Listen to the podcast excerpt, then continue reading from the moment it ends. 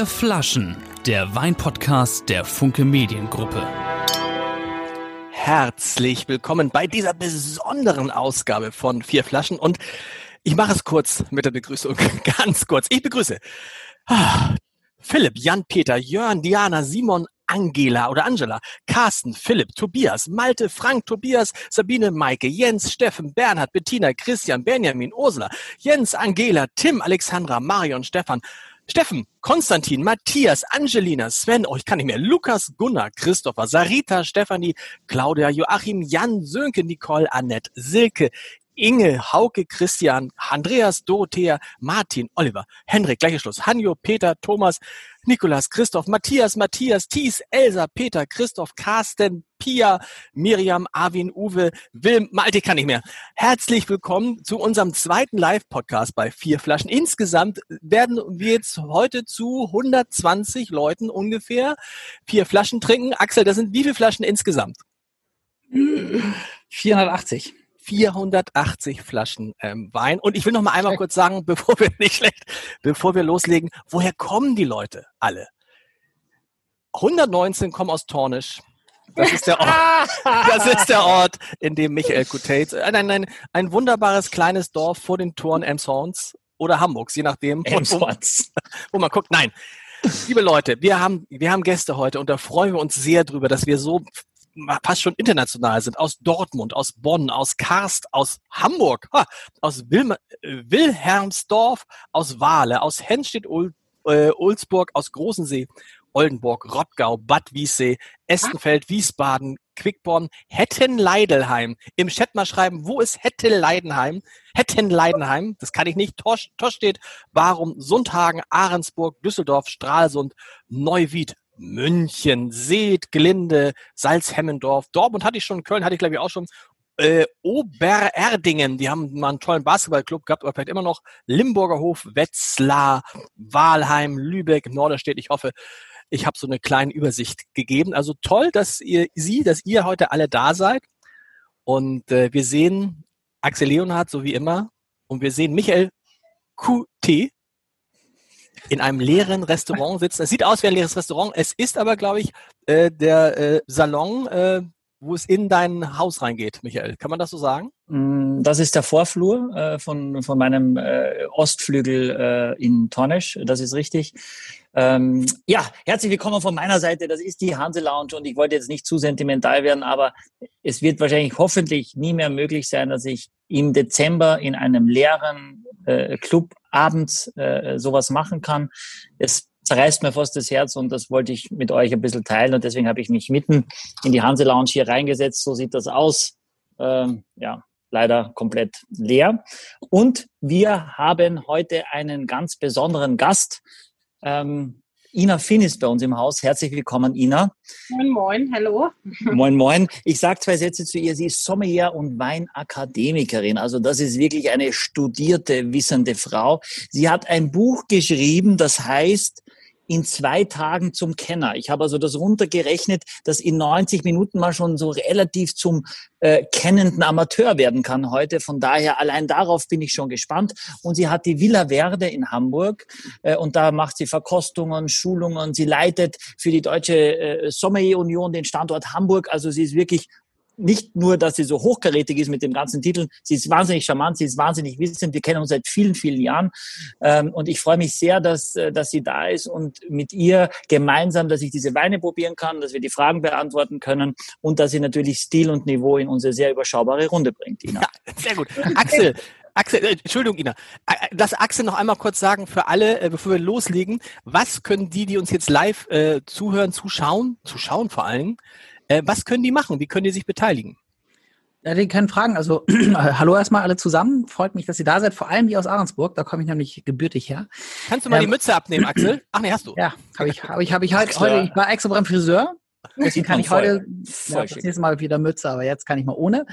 Ähm, nee, also ihr könnt Fragen stellen, äh, indem ihr rechts oben in dem Fenster äh, auf diese, genau, auf dieses Doppelsymbol mit den, mit diesen Blättern geht könnt ihr draufklicken, dann könnt ihr Fragen stellen, entweder anonym, aber am liebsten sind uns Fragen mit Absender sozusagen, wo wir sehen, wer da die Frage stellt.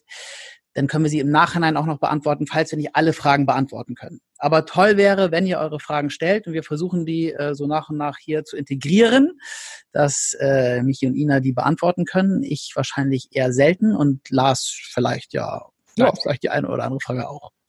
So könnt ihr jedenfalls teilnehmen und äh, nutzt das. Äh, Genau. Und, wir, und du, du sagst Bescheid, wenn da Fragen sind, wenn da irgendwas Spezielles ist. Ja, es, Michael, gibt, schon, mich, es gibt schon ein paar Fragen tatsächlich. Okay, wollen wir schon ähm, mal, dann wollen wir schon mal, bevor wir was, vielleicht trinken wir einfach gar nichts heute. Lassen wir die Flaschen zu? Nein, aber, aber was gibt's für Fragen? Sag mal eine oder zwei. Äh, eine Frage, äh, dass mir die Fragen ist ja nicht mein Job, weil ich nicht monitore, sondern wir haben hier die bezaubernde Antonia Fleischer, die sich die Fragen anschaut. Hallo. Und ja, Genau, Sag, wir hatten tatsächlich schon zwei Fragen, die eingelaufen sind. Und zwar einmal eine an Michael Coutet, der ja ab und an wohl gern eine Zigarre raucht. Und da wird gefragt, was denn äh, gut als Pairing funktioniert als Wein. Ah, okay, coole Frage. Äh, Mache ich tatsächlich ab und zu immer nach Verkostungen, weil natürlich eine Zigarre den kompletten Gaumen kontaminiert. Ich war auch schon bei vielen Verkostungen, wo die Teilnehmer teilweise vor dem Verkosten geraucht haben. Das verstehe ich immer nicht. Also am Ende des Tages schränkt das die Fähigkeit äh, ein zu schmecken.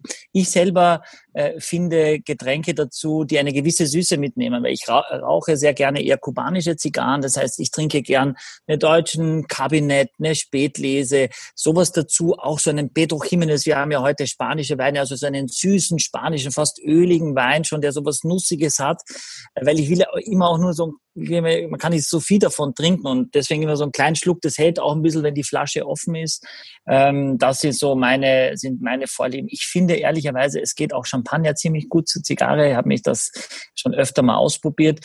Äh, und äh, es geht auch Cola Whisky äh, und Cola Rum. Äh, Rum generell als Spiritose mag ich noch viel lieber als Whisky, weil es eine leichte Süße hat. Mhm. Ich, Leute, die so einen ganz torfigen Island Whisky zu so einer Cohiba äh, trinken, äh, das weiß ich nicht. Da, naja, ich, gefühlt am nächsten Morgen putze ich mir die Zähne und zehn Minuten später schmecke ich immer noch den Tabak am Morgen. Obwohl, also das ist schon so, so krass und so einnehmend, so dieses klassische Whisky und Zigarre, tue ich mir so ein bisschen schwerer. Ina, was sagst du? Port, Port ist auch eigentlich ganz schön. Port ist auch super, ja, klar. Cool. Und, äh, Champagner, dann äh, müsste es eigentlich schon auch möglichst ein Jahrgangs-Champagner sein, der ein bisschen mehr Charakter hat, finde ich. Also habe ich auch schon probiert. Und äh, ich finde, es äh, stimme ich dir total zu, eine gewisse Süße äh, als Gegenspiel zu dem würzigen, delikaten Rauchgenuss finde ich großartig. Äh, rauchst du auch Zigarre ab und zu? In großen Abständen, ja. Im Sommer gehe ich dann mal da auch äh, bei dir um die Ecke, wo man draußen mal so ein bisschen rumdampfen okay. kann. Aber Ina, ich, ich habe ich hab eine Frage. Du hast ein Buch geschrieben in zwei Tagen zum Kenner? Mein Wissen in zwei Tagen der, der, Titel des Verlages, äh, den die dem Buch verpasst haben, ist natürlich sportlich, aber äh, in jedem Fall kurz und knackig und ähm, letztendlich einmal runtergedampft in meinen Augen, was so eine gute Basis gibt. Okay, das, das bräuchte ich bitte. Äh nee, wo, wo, wo kriegt man das her? Äh, Gibt das? Aus dem, aus dem, ähm, aus dem Buchhandel. Ja, mal ganz kurz, wo kriegt man, Axel, du hast jetzt nicht echt gefragt, wo man ein Buch herkriegt. nee, ich, äh, ich, Amazon, hast du mal gehört? Nee, Amazon, Amazon, das müssen wir aber festhalten für alle, Amazon ist böse. Kann durch Zufall hier liegen, tatsächlich. Wow. Achso, aber Weinwissen Nein, heißt es. Aber Buchhandlung kann man, okay. Ganz dünn. Aber Axel, wir haben es ja gerade, es, es gab gerade, es gab gerade auf, das kann Michael erzählen, es gab gerade auf, äh, auf Apple, das musst du erzählen, jemanden, der gesch geschrieben hat, wie viele Minuten vier Flaschen er im November gehört hat. Also ja. da, da, da reichen zwei, zwei Tage nicht. Wie viele Minuten waren das? Ja, also das gibt jetzt wohl offensichtlich eine neue Funktion, dass man am Ende des Monats bekommt, wie viel man die einzelnen Podcasts und seinem Ranking jeder selber. Und da hat gestern einer gepostet, ich weiß es jetzt nicht mehr, bringt mich durcheinander, ich habe es mir aufgeschrieben. Ich sage auf jeden Fall Fabian O, Benedikt Esser, Team Simon oder so, die mit uns jetzt befreundet sind. Yannick B. war unser hundertster Follower, 100, way. Ähm, da hat jemand, wir sind Top 1, dass er gehört hat, immer beim Kochwohl. 1721 Minuten hat im Monat November er unseren Podcast gehört. Ich meine, das kriegt er ja viel schneller bei dir, Ina, wenn er so ein Buch liest. Aber du siehst also, äh, ich würde sagen, Axel, du bist ja die ganze Zeit dabei gewesen. Das heißt, mhm. du bist schon so ein kleiner Kenner. Und äh, das wollen wir jetzt auf die Probe stellen. Wir haben äh, ein Weißwein, nur ein Weißwein, aber drei Rotweine. Und wir haben, womit fangen wir an? Ich würde sagen, mit dem Weißwein, oder Michael? Ja, genau. Was ist das? Das ist, das ist ein Weißwein, man kann es, äh, Axel, kannst du es aussprechen? Autochton, Auto, Autochton. Autochton. Also eine autochtone Rebsorte, oder was ist das? Charello ist das. Charello. Charello? Mhm. Das ist eine Rebsorte. Charello. Eine lokale Rebsorte, die letztendlich äh, das äh, Rückgrat äh, des Cavas auch stellt. Also kannst du etwas, Entschuldigung, Ina, kannst du etwas lauter dich äh, einstellen oder sowas? Ja. Äh, hört ihr mich gut jetzt? Oh, ja. Das könnte noch ja. einen Tick lauter gehen. Für mich, okay. weil Michael, Michael ist ja sehr, sehr schwerhörig. Ah, okay. Also äh, Xarello ist äh, eben eine der Hauptrebsorten auch für die Cava-Produktion, also für den Schaumwein, der aus, äh, auch aus der Ecke kommt. Und äh, seit ein paar Jahren macht man daraus auch extrem spannende äh, Weißweine, wie eben auch dieser Autochtonen. Und ähm, das ist eben auch ein relativ äh, junges Weingut. Die haben sich, oder der Winzer Albert Janet hat sich auch erst 2004 aufgemacht, das Weingut zu gründen und ähm, eben äh, sucht sich alte Rebflächen, alte Rebstöcke und äh, auch in dem Fall äh, sind es eben sehr alte Rebstöcke und da, ich finde, am besten ist ja einfach, man verkostet den Wein mal, oder? Das, das könnte man jetzt machen. Wichtig ja. ist äh, für alle, es, muss nicht, es müssen nicht alle vier Flaschen am Ende des Abends leer sein so wie es genau. Axel normalerweise macht. Also man kann sich auch für morgen noch was aufbewahren. Wie, wie macht das Axel heute, heute, heute, heute wird gesoffen. Ehrlich? Ja, ne? Axel, ich glaube, Axel haut sich heute haut sich ja, einen rein heute. Ich, ja. ich, du siehst so aus. Passiert. Ja, sie, ja, nein, du siehst, wir, wir, riechen mal, wir riechen alle mal rein und genau. aber warten jetzt, bevor wir was sagen, damit ja jeder sich so ein bisschen was ich würde übrigens sagen, wenn äh, die Flaschen heute nicht ausgetrunken werden, wie du, Michael, schon sagtest, dann ist es ganz optimal, wenn man sie in den Kühlschrank stellt oder wenn es jetzt so kalt ist, äh, auf den Balkon stellen. Also dann halten sie sich etwas länger. Also ich habe auch den Rotwein wieder alle sind kommen alle aus dem Kühlschrank, habe ich vor einer Stunde rausgenommen und vor einer Stunde geöffnet. Michael zu spät, zu früh die Rotweine? Nein, also das ist ja immer jetzt, wenn du ein bisschen ein Glas hast, mir ist lieber, es funktioniert langsamer, als dass man es zu früh aufmacht. Gerade wenn man plant, vielleicht jetzt nicht alles heute zu trinken, dann ist es schade. Also im Glas mit dem Schwenk und so weiter geht es schnell genug. Dann, das sind jetzt keine Weine, die, wo man sich wahnsinnig viel damit beschäftigen muss, wann man die aufmacht. Die Temperatur ist wesentlich essentieller, vor allem bei dem Merlot, weil ihr sehen werdet, dass diese Frische entscheidend ist, dass der Alkohol, auch bei diesem Weißwein, dass der Alkohol ein bisschen eingebundener ist, als dass der Alkohol so präsent dir dann hinten brennig gleich daherkommt.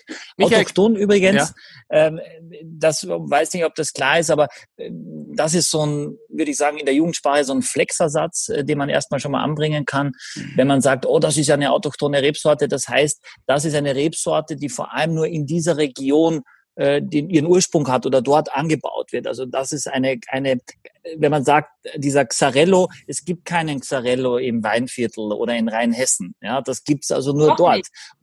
Und noch nicht, ja, genau. Äh, und das heißt, autochton heißt immer, das ist eine Rebsorte, oder wenn man irgendwas auf dem Etikett ist, noch nie gehört hat, ist es in der Regel wahrscheinlich eine uralte Rebsorte, die der Winzer oder das Weingut oder die in der Region so ein bisschen eine Renaissance feiern. Eine lokale Rebsorte, genau. Eine lokale Rebsorte. Ich bin gespannt, wie der Axel schmeckt. Weil, Lars, guck nicht so, jetzt hör auf. Nee, der ist schon, nein, nee, ich, aber er ist schon, er ist schon, ist schon sehr trocken und das Gegenteil von süß. Okay. Das, das, das gleiche gesagt in einem ja. Satz. Ja, aber vielleicht, vielleicht, vielleicht, aber vielleicht, so, riechen, vielleicht ja. riechen wir alle erstmal, also jetzt alle, ja. alle. Ja. Sozusagen. Und äh, äh, Ina, vielleicht kannst du ja mal sagen, was, was, was da so drin ist an Düften. Also erstmal hat er eine für mich sehr, sehr appetitliche, ansprechende, anregende Nase. Und äh, er hat, finde ich, äh, schöne reife gelbe Fruchtnoten, hat aber auch wie so eine leicht äh, kühle Aromatik. Also äh, ist jetzt kein lauter Vertreter äh, wie ein Gewürztraminer, sondern ähm, ist eben äh, hat ein sehr dezentes, feines äh, Aroma, so eine gewisse, also die Vokabel mineralisch ist ja immer äh, schwierig, aber ich finde, dieses, diese kühle Frische hat er eben, äh, die sich, also die für mich sehr animierend ist. Ich mag das, ich mag den sehr leiden. Ich kenne ihn auch schon sehr lange, den Wein. Und ähm, das ist echt auch typisch Xarello. Und er hat so ein bisschen, darf ich das sagen, darf ich das sagen, hat so einen leichten, kennt ihr das, wenn man eine Uhu-Tube aufmacht, das erste Mal, so eine alte Uhu-Tube und der erste Geruch, mhm. so einen ganz leichten Hauch da, Axel? Ja, finde ich auch. Findest du auch, oder? Also, ich finde es nicht schlimm. Es passiert mir bei Wein oft, kann das sein, kann das, dieser, dieser Uhu-Geruch, Michael guckt schon wieder so und sagt, so, ich, ja, möchte, ich, möchte, ich, ich möchte einen anderen Wein-Podcast.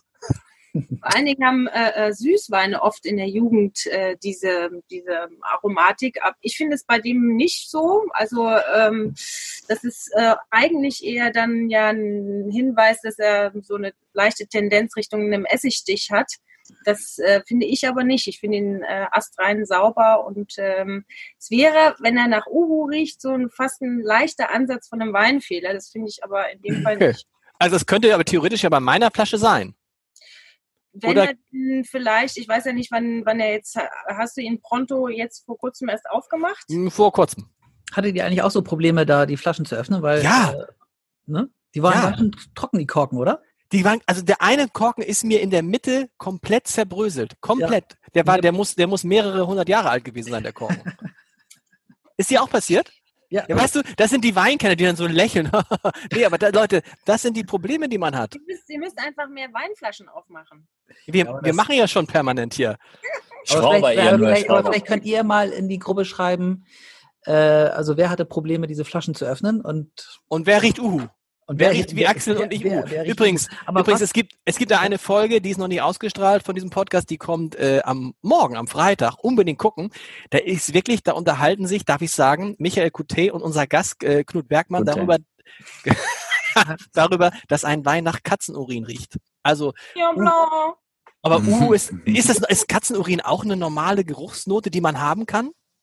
Ist Ina zum Pipi. Sauvignon Blanc, äh, wenn die Trauben relativ spät gelesen wurden, äh, kann, kann das vorkommen. Und das Witzige ist, dass die einen äh, eben sagen, geil, genau das ist das, was ich äh, möchte, wo, was mir Spaß macht. Und die anderen sagen, oh nee, lass mal, ist nicht meins. Ist halt polarisierend. Es gibt Leute, die sagen, äh, geil, riecht nach Katzenurin? Nein, es gibt also, das, sie haben diese Empfindung nicht also ich kenne genug, die das eben einfach mögen und das als eine gewisse Würzigkeit beschreiben, aber niemals auf die Idee kommen würden, äh, zu sagen, den, den Sauvignon Blanc ähm, mit Katzenpipi zu beschreiben. Wollen wir mal was trinken davon? Hm. Michael, wolltest du noch was sagen, was du? Nein, für mich ist es eher vielleicht so ein bisschen wie Mandarine oder so. So eine leichte, leichte Süße mit was Herben dabei. Also das, das Grapefruit, ist Grapefruit. Ja, genau. Also irgendwo was Herbes. Ich habe auch dieses dieses Uhu nicht. Ich habe aber jetzt, weil ich weiß, das interessiert immer die meisten auch. Ich habe ein relativ etwas voluminöseres Glas jetzt für diesen Wein mir ausgesucht, um ihm ein bisschen mehr Platz zu geben. Ja, was ich schon merke ist. ja. Sehr geil, ja. ja. ja. aber ist doch gut. Also das, ja. die, die, Glasdiskussion kann man den ganzen Abend machen, aber ähm, und da merke ich dann aber jetzt schon etwas, was, was, dass, dass der Wein doch relativ äh, viel Alkohol hat. Das merkst du dann schon, dass, dass das äh, quasi ein Teil dieses Weines auch ist. Deswegen habe ich ihn auch ausgesucht, so quasi hinein in die kalte Jahreszeit. Da kann man eben solche Weine gut machen. Das würde man nicht äh, bei 30 Grad im August dann trinken. Das wäre dann zu schnell, wäre noch wärmer und wäre wär man zu früh. Als in einem Tee. Mhm, genau, ja. ja. 14 Prozent, alle Weine haben mindestens 14 Prozent heute Abend, ne?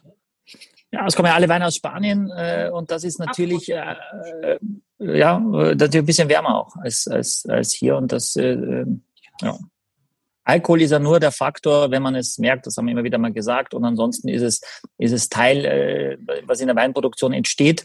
Und man sollte sich nicht zu sehr äh, auf dem, äh, was auf dem Etikett steht, damit aufhalten, sondern man soll das selber erschmecken, ob man das mag oder eben nicht. Es hat natürlich eine Wirkung.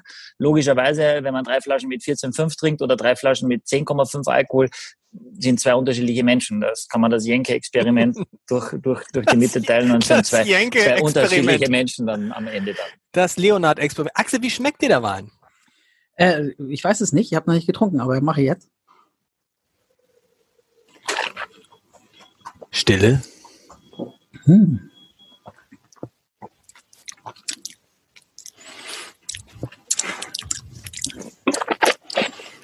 Lecker darf man nicht sagen, aber ich sag's trotzdem. Finde ich lecker. Ähm, ähm, und äh, so würzig vielleicht hat er, also ich schmecke viel Salz sozusagen. Sehr würzig, ne? Sehr, fast so ein Kno kräutrig. Mhm. Aber also schmeckt mir, schmeckt mir sehr gut. Aber sehr viel mehr kann ich nicht beschreiben. Also ich würde sagen, ich finde, das schmeckt so ein bisschen wie er riecht tatsächlich. Ähm, ja Hast du am Gaumann, Axel, am Gaumann habe ich so ein bisschen was fast wie so Honigwachs oder so. Auch von der Textur. Also Honig am Gaumen, äh, in der Nase und dann auch im Mund so ein bisschen. Wie so. Wie, ja, Michael, Michael, Honigwachs. Mhm. Woher weißt du denn, wie sich Honigwachs im Gesicht? Na, wie das riecht, das weiß man, das weiß, weiß man, wenn man das weiß man. Kehrt. Okay. Ja, na klar, wenn man, äh, ich war, ich war Messdiener, also äh, Ministrant, Oberministrant okay. Äh, in, den, in der Kirche und so weiter.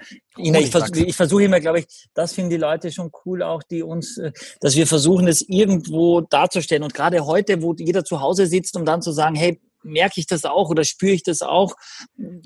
Oder eben gar nicht. Ich finde, der Wein hat erstmal einen richtig tollen Grip, also hat äh, eine gute Spannung. Er hat eben, äh, wie du Axel sagst, eine schöne Würzigkeit. Also ich finde schon auch, dass wieder dieses Kühle, diese Frische, diese Mineralität durchkommt, dass wieder eben auch dieses, diese Zestennoten, dieses bisschen ätherische durchkommen. Ich finde, man merkt, dass er Wumms hat, aber dass er, äh, dass der Alkohol eigentlich äh, gut integriert ist. Also das ist jetzt eben äh, kein Terrassenwein, wie ihr schon sagtet, sondern eben einer, der einen Sparingspartner braucht, sprich Futter, Essen, dass der eben sozusagen da ein bisschen Paroli von der Speise äh, geboten bekommt. Was kann man dazu essen? Was würdest du essen? Also in jedem Fall äh, kann er wunderbar mit, mit äh, Röstnoten äh, umgehen, sprich eben ähm, gegrillten Fisch äh, oder gebratenen Fisch, Scampi mit Knoblauch, ähm, also verschiedenste Tapas. Wir sind ja nun mal in Spanien und die äh, Tapas-Küche ist äh, herrlich. Man kann eben äh, so ein Wein durchaus auch äh, in der kühlen Jahreszeit, wenn man sich trifft, wenn es denn mit so und so viel Haushalten möglich ist, ähm, dass man dann eben äh, ein paar Oliven auf den Tisch stellt, bisschen äh, Jamon, ähm, einfach ähm, Pancon-Tomate finde ich toll. Das ist eben mhm. Knoblauch aufs Brot. Hör auf, man kriegt so einen Hunger. Hör auf. Okay. Man kriegt nicht. man, richtig, man richtig so.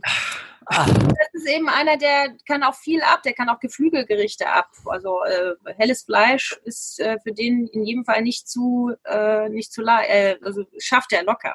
Wie ist das aber eigentlich so bei, bei, in Spanien? Also ich kenne da, also ich meine, ich kenne mich nicht so aus, aber ich kenne vor allem Rotweine aus Spanien. Äh, ist Spanien für Weißweine nicht so bekannt oder ist das Quatsch? Quatsch. Fast 50-50. Ja? Okay. Glaubt man nicht. Also ich glaube, die Aufteilung ist äh, Rotwein 57 Prozent, Rest äh, Weißwein. Also fast 50-50, wobei man dazu sagen muss, dass da eine Rebsorte dabei ist, das ähm, ist die Irene, die äh, letztendlich so ein bisschen im Nirvana verschwindet. Und zwar wird äh, sie hauptsächlich äh, destilliert und daraus äh, wird eben sehr viel Brandy zum Beispiel gemacht. Äh, und das ist eben eine weiße Rebsorte. Aber ähm, ich finde in den letzten Jahren, also man muss ja sowieso sagen, dass Spanien im Grunde bis in die 80er fast gar nicht im Exportmarkt existent war. Und dass die eigentlich eben so in den letzten Jahren ähm, ja, ihre Vielfalt überhaupt erstmal gezeigt haben. Wir haben immerhin äh, 67 verschiedene äh, Appellationen, Herkunftsgebiete. Das ist eine äh, ganze Menge und ich kann genug nennen, äh, die eben vor allen Dingen auch äh, für Weißwein stehen und gerade eben in der Oberregion Katalonien, also im Nordosten von Spanien, ähm, da ist eben auch äh, viel, viel, viel äh, Weißwein zu finden, die eben sehr attraktiv sind und eben seit ein paar Jahren ist eben auch die Xarello mit dabei und der ist übrigens auch mit einem kleinen Anteil im großen Holzfass ähm, ausgebaut worden. Das merkt man auch so ein bisschen, dass der ganz, vielleicht ist es das, was du meintest mit diesem, äh, mit diesem ähm, Uhu. Also er hat natürlich eine gewisse, ganz kleinen Einfluss Oxidation äh, durch den Ausbau im großen Holzfass bekommen. Also das zeigt er auch. Ein bisschen habe ich jetzt Apfelschorle am Ende. Kann das sein? Schmeckt ein bisschen so, so also Apfel, ja, Apfelschorle. Ja, weißt du, wenn du so eine Apfelschorle getrunken hast und dann so nach drei, vier, fünf Sekunden diesen Geschmack, den du dann hast, immer noch so, so Apfel, aber nicht nur pur Apfel. Kann das sein? Oder Birne? Ja, also äh, reifer Apfel kann ich mitgehen. Ja. Oh. Also ich würde nicht ah. als Schorle, sondern als, äh, als Apfel, so eine reifer Apfel. Ich sag mal, das Kenner in zwei Tagen, habe ich gelesen. Michael.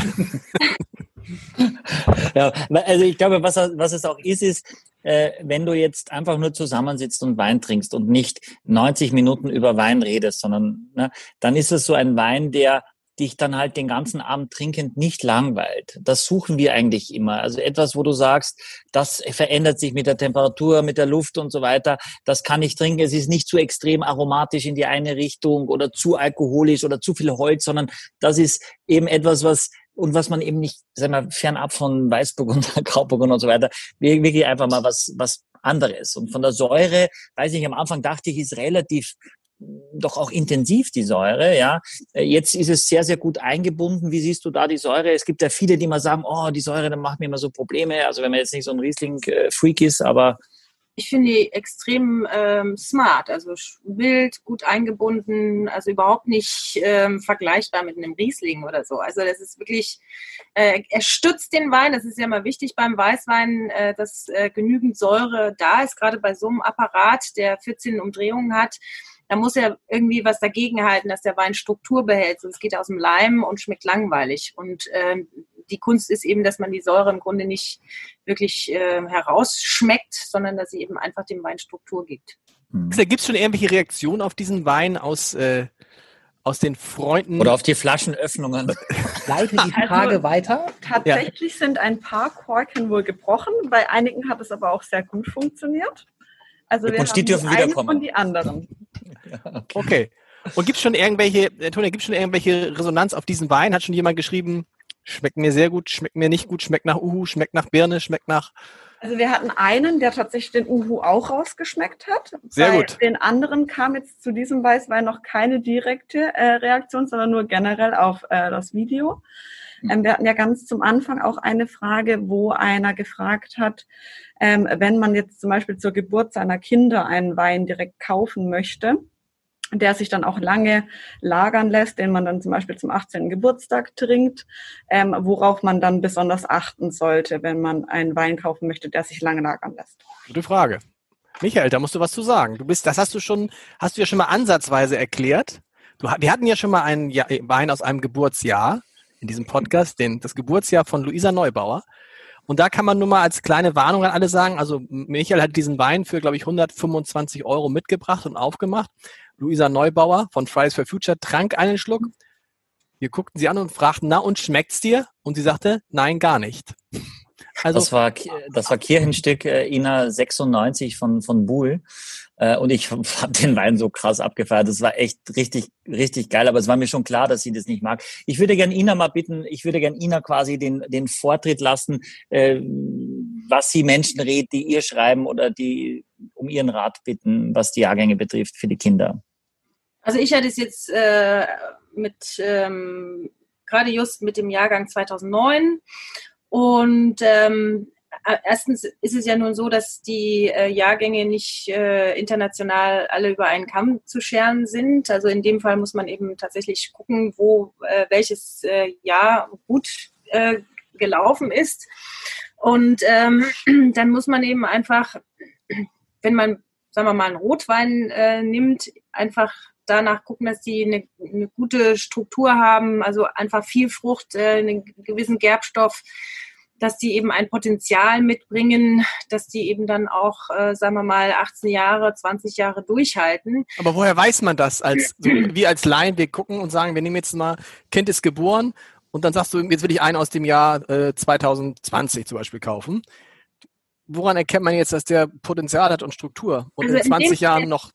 Wenn man, äh, wenn man da eben, sagen wir mal, äh, selber sich da jetzt nicht zutraut, den richtigen Wein zu finden, dann würde ich in jedem Fall in ein Fachgeschäft gehen und äh, mich eben äh, beraten lassen und äh, da eben einfach horchen, äh, was einem empfohlen wird oder dass man sich eben auch selber hinsetzt und äh, einfach ein paar, sagen wir mal, äh, Jahrgangsberichte ähm, liest ähm, und ich sag mal, Fakt ist, dass man für 5 Euro sicherlich nicht einen Wein unbedingt für äh, 20 Jahre weglegen kann. Sondern für wie viel? Also wo muss man, wo, wo kann man sicher sein, wenn der 30 kostet, dann ist das die Wahrscheinlichkeit groß, dass der auch in 18 Jahren noch trinkbar ist? Auch nicht. Michael sagt, uh. Doch, Also das heißt nicht, dass die exorbitant teuer sein müssen. Ähm, das kann sein, aber es muss nicht so teuer sein. Aber ähm, ich würde sagen, kommt immer auch auf,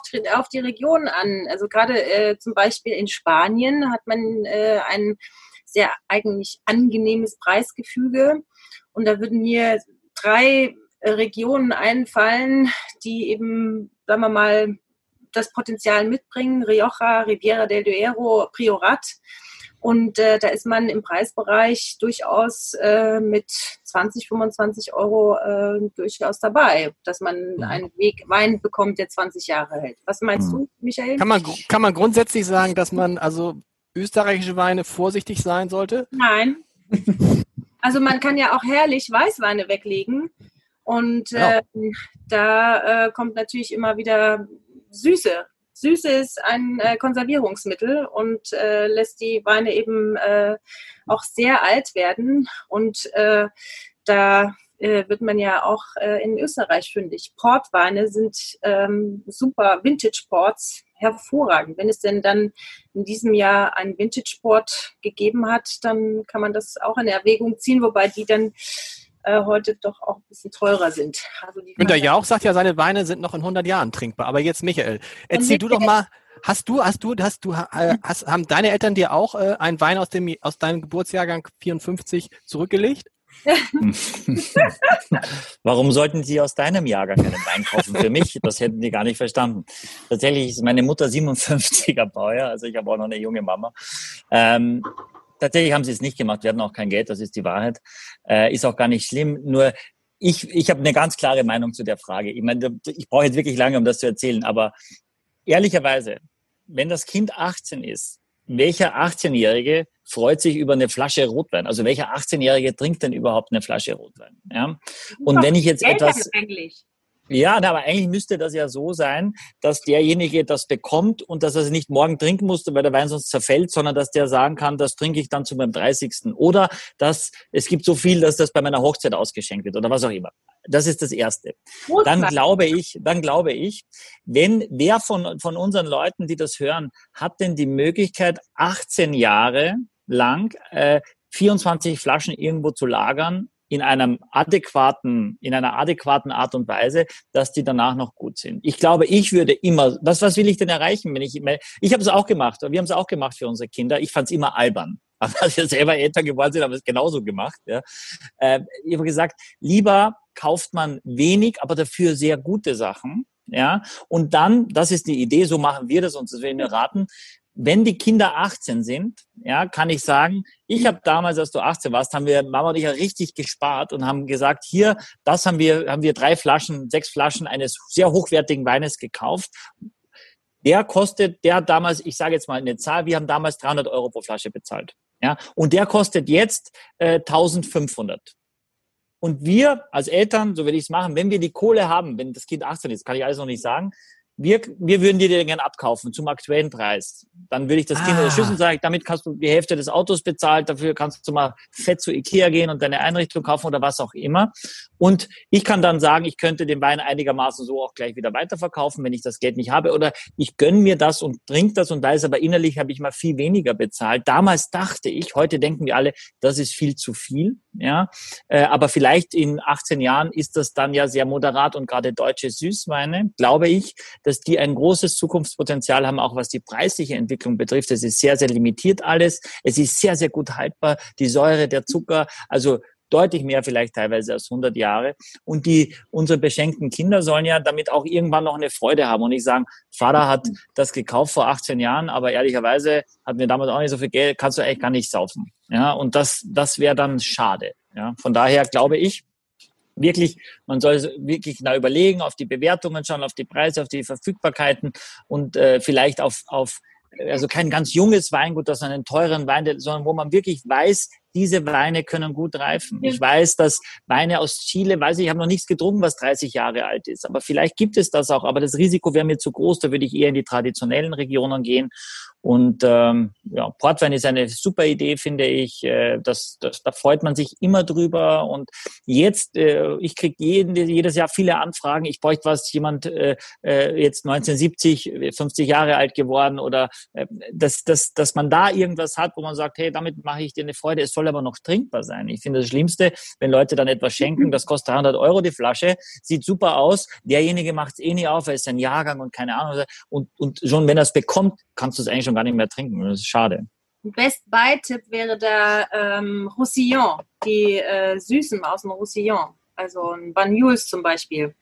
Roussillon ist ganz kurz Roussillon für Axel und mich ist äh, äh, klingt nach einem Weinanbaugebiet in äh, Südfrankreich, ah. Übergang äh, zu Spanien. Also das ist so direkt mehr oder weniger an den Pyrenäen gelegen.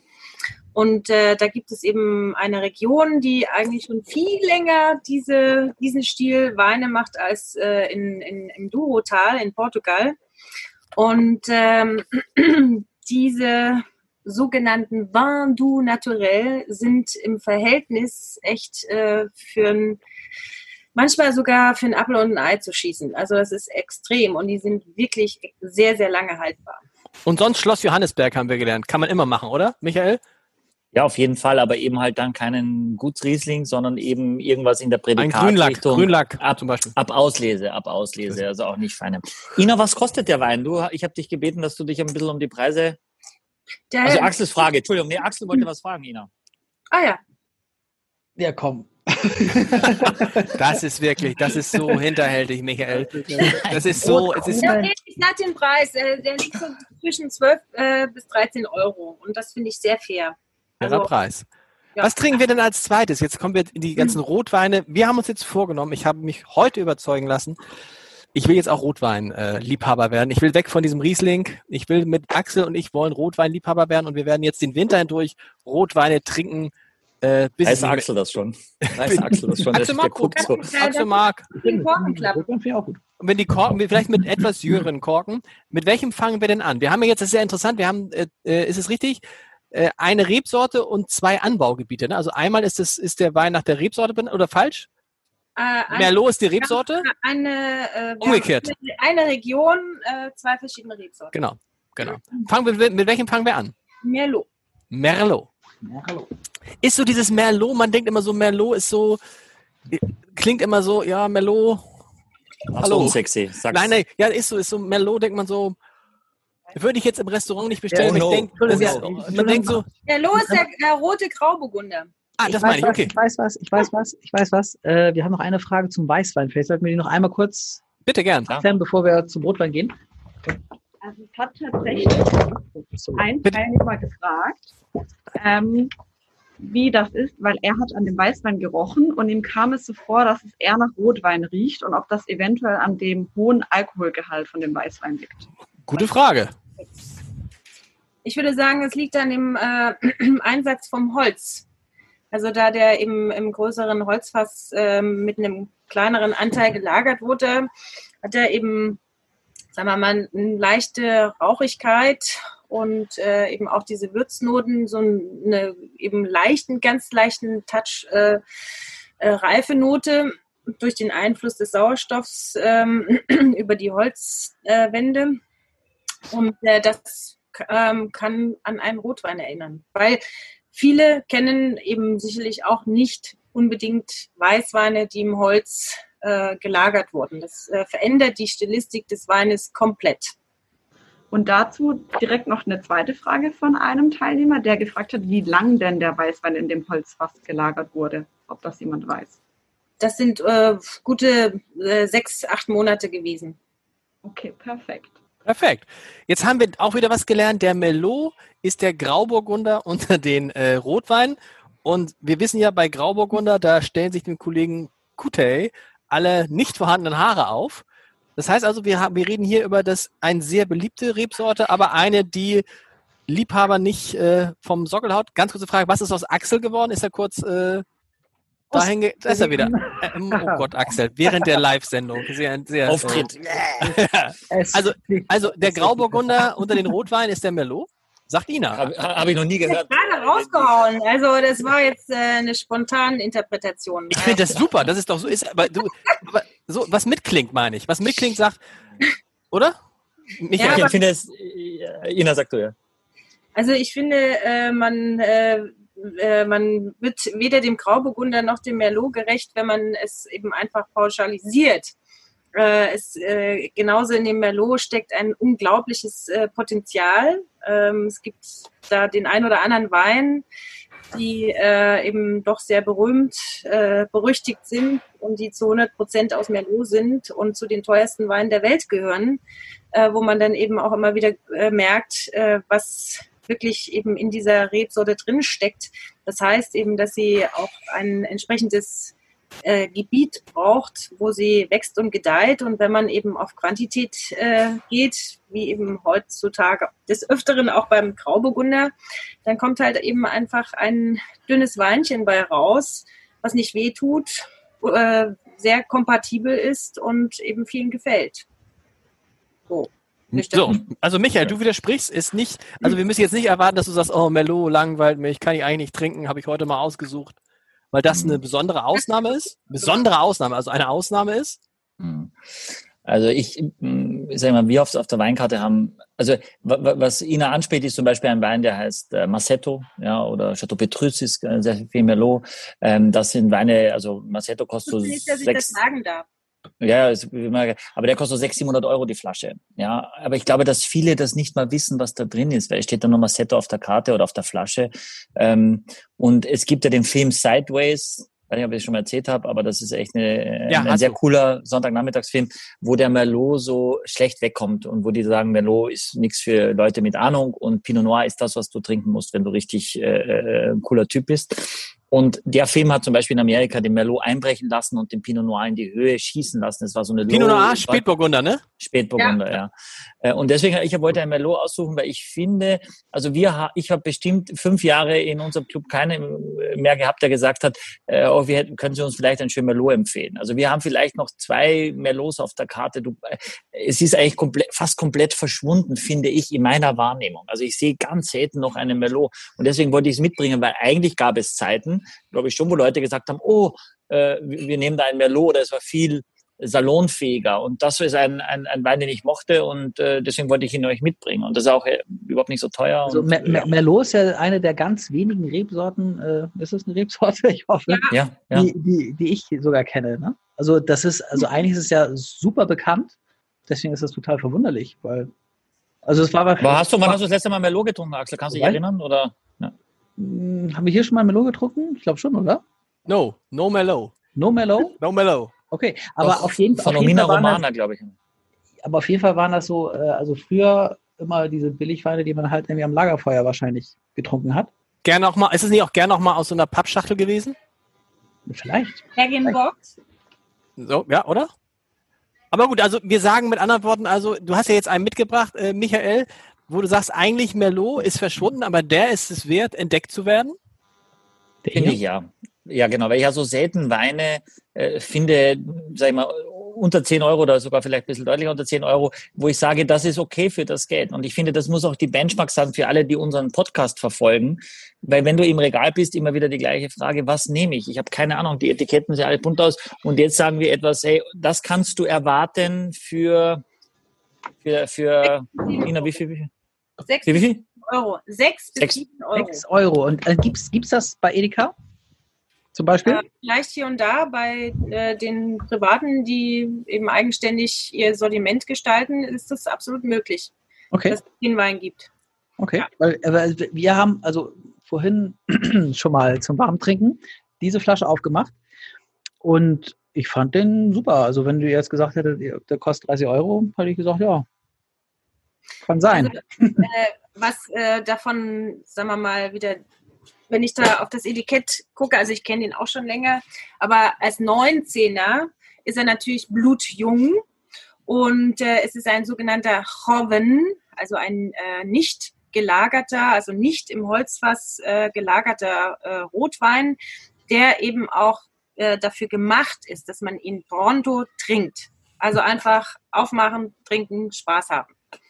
Wo man auch eigentlich äh, genau dem entspricht, äh, wie es in Deutschland ja sehr üblich ist, dass über 70 Prozent aller Weine, die eingekauft werden, innerhalb der nächsten drei Stunden, na, drei Stunden nach dem Einkauf konsumiert werden. Und, ähm, 70 Prozent innerhalb drei Stunden? Ja, also on demand. Nicht so. Was? Und äh, so, da fällt er eben rein. Also man kann einfach ähm, so eine Flasche zu Hause haben, hat Lust, Wein zu trinken, macht ihn auf und kann ihn einfach ja, genießen. Unkompliziert. Für mich ist ja das, das der Preisbereich, ich weiß nicht, ob ihr das kennt, wenn du mal Gäste hast, ja, wo du eigentlich sagst, der sauft drei Flaschen alleine, ja. Mir sauft mir die Haare vom Kopf, ja. Äh, aber ich mag den total gerne, aber das geht halt dann auch ins Geld. Aber ich trinke doch auch mit und das muss ja mindestens mein Anspruch sein. Es geht ja auch in meinen Körper hinein, dass es irgendwas ist, was mich auch ein bisschen anmacht oder wo ich sage, ich mache nicht mit so einem Schädel auf am nächsten Tag. Und dann freue ich mich, wenn ich solche Weine einfach probieren kann und sie euch zeigen kann, weil dafür machen wir das ja. Und das braucht ihr ja nicht tausend Weine kaufen, wo ihr euch dann 800 Mal ärgert, sondern das machen wir wir, wo ich sage, das ist besonders für den Preis, für den selten was. Das ist natürlich nicht im Holz gelagert. Ein Holzfass kostet, weiß ich, 6, 6 7, 800.000 Euro. Ähm, geht ja nicht. Das muss ja irgendwie bezahlt werden. Also ein junger, frischer Wein, ein bisschen gekühlt trinken, ähm, ja, zu so einer aber, aber ganz, ganz du, du, bewertest deine Gäste danach. Also du sagst, oh, jetzt kommt hier der Lars oder der Axel. Genau. Oder Lars, oh, der Lars, der trinkt ja, der trinkt ja viel dann hole ich mal die billigen Dinger raus. Und wenn, jetzt, wenn du jetzt einer kommt und sagt, oh, der trinkt vielleicht nur eine Flasche, dann kriegt er den schönen äh, Latif Rothschild oder so? Alle meine Gäste werden höchst großzügig. Äh, natürlich, die sollen natürlich. das eher. Meine Frau sagt, ah nein, äh, das ist doch, sag ich, mein Gott, wir freuen uns doch, die sollen auch mal so ein Wein trinken. Aber ich will das jetzt nicht so zum Thema machen, äh, weil eher Leute dann sagen, so was, die Flasche kostet 40 Euro, bist du wahnsinnig? So, ja, aber pff, ist doch in Ordnung. Wir, wir, wir freuen uns doch drüber. Wichtig ist, dass er dir schmeckt. Ob der 7 oder 40 ist, ist komplett Wumpe. Wichtig ist, dass er dir schmeckt. Axel, dir schmeckt er? Mir schmeckt er, mir schmeckt er echt sehr gut. Ähm, aber ich habe mich gefragt, was man da rausriechen kann. Kirsche. Ähm, Kirsche, Kirsche, Kirsche, oder? Ja, Spicy ist ja auch so ein bisschen geröstete Paprika, finde ich. Eine gewisse würzige, spicy-hafte Note hat er und in dunkle, dunkle Früchte, Kirsche, ein bisschen Pflaume, aber auch schon etwas äh, reifer. Also geht schon fast so ein bisschen in die Dürr-Obstrichtung. Äh, das, also diese sag, rote Paprika, die so Antipasti gibt, die gegrillt ist und dann ja. kalt serviert genau. wird. Ich finde, danach, danach äh, äh, riecht und schmeckt das auch. Genau. Und du sagst aber auch, das ist kein Wein, den man jetzt zwei Jahre liegen lässt und dann aufmacht, sondern den musst du gleich drei Stunden nach Kauf. Naja, also ich würde dem Wein ähm, Potenzial von äh, um die drei Jahre aussprechen. Okay, doch, okay. Aber er wird, wird, er, wird er dann besser? Also haben wir jetzt einen sehr wenn das Kind dann drei, Wenn das Kind dann drei ist, kann man den genau. Ich finde, der ist äh, wunderbar. Ab Der braucht keine Lagerzeit. Also okay. besser wird er äh, sicherlich nicht. Der, der profitiert jetzt von seiner Jugendlichkeit, von seiner Wahnsinnsfrucht, von seiner Power äh, von seinem geschmeidigen Trinkfluss. Da muss ich auch nichts korrigieren am Gaumen, dass der da irgendwie noch äh, gerade äh, gerückt werden muss durch Reife, finde ich. Da, ist das eigentlich ein Bilderrätsel hier auf der Flasche oder ist das, weil das ist so. Cooles Etikett, ich ganz oder? cool, das Etikett. Ich fand's auch witzig, ja. Ja, aber das ist so, äh, also das geht nach da, so ein Doppelpfeil und dann also, also hat, hat, das was zu bedeuten? Ja, Purisma ist ja ähm, eine, eine große äh, Genossenschaft. Also das ist ja ziemlich spannend, dass ähm, Jekla, das Gebiet in der Provinz Murcia, mhm. äh, das ist so Osten Spaniens. Das sieht man auf dem Etikett übrigens, dieser genau. silberne Punkt, wo das genau ist. Und die haben ja an sich, äh, ist das ja kein allzu großes Gebiet. Die haben äh, keine 5000 Hektar, aber die ähm, Bodega hat im Jekla bereits äh, über 300, 3300 Hektar. Also eigentlich ist Jekla gleich La Purisma. Äh, das ist also eine der ähm, ja, großen Große Bude. Erzeuger, aber die gibt es eben auch schon sehr, sehr lange, seit äh, 1946. Und äh, ein Großteil äh, ist, wird eben von äh, La Purisma auch äh, biologisch produziert. Ähm, ist überhaupt äh, sehr spannend, dass äh, Spanien in Europa mit dem größten Anteil an biologisch bewirtschafteter, Reb, bewirtschafteter Rebfläche hat, über 10 Prozent. Und ähm, man muss dann wieder sagen, dass ähm, Spanien immer noch das größte Anbauland ähm, weltweit ist mit jetzt nicht mehr ganz einer Million Hektar Rebfläche. Und ähm, das ist, glaube ich, deren Darstellung äh, von, von äh, den Gegebenheiten, dass man mit einem gewissen Einsatz von Maschinen, aber vor allen Dingen auch mit Handarbeit und eben äh, mit einem Boden, der äh, lehmtonhaltig äh, ist und in der Nähe äh, des Mittelmeers gelegen ist, mhm. eigentlich alles abfrühstückt. Oder? Ach so, ja, also das ist das Meer, der, der, der Fluss oder das Wasser, was da drin ist, sozusagen, soll das Meer symbolisieren? Ja, das, der Boden, also. Bornisch am See.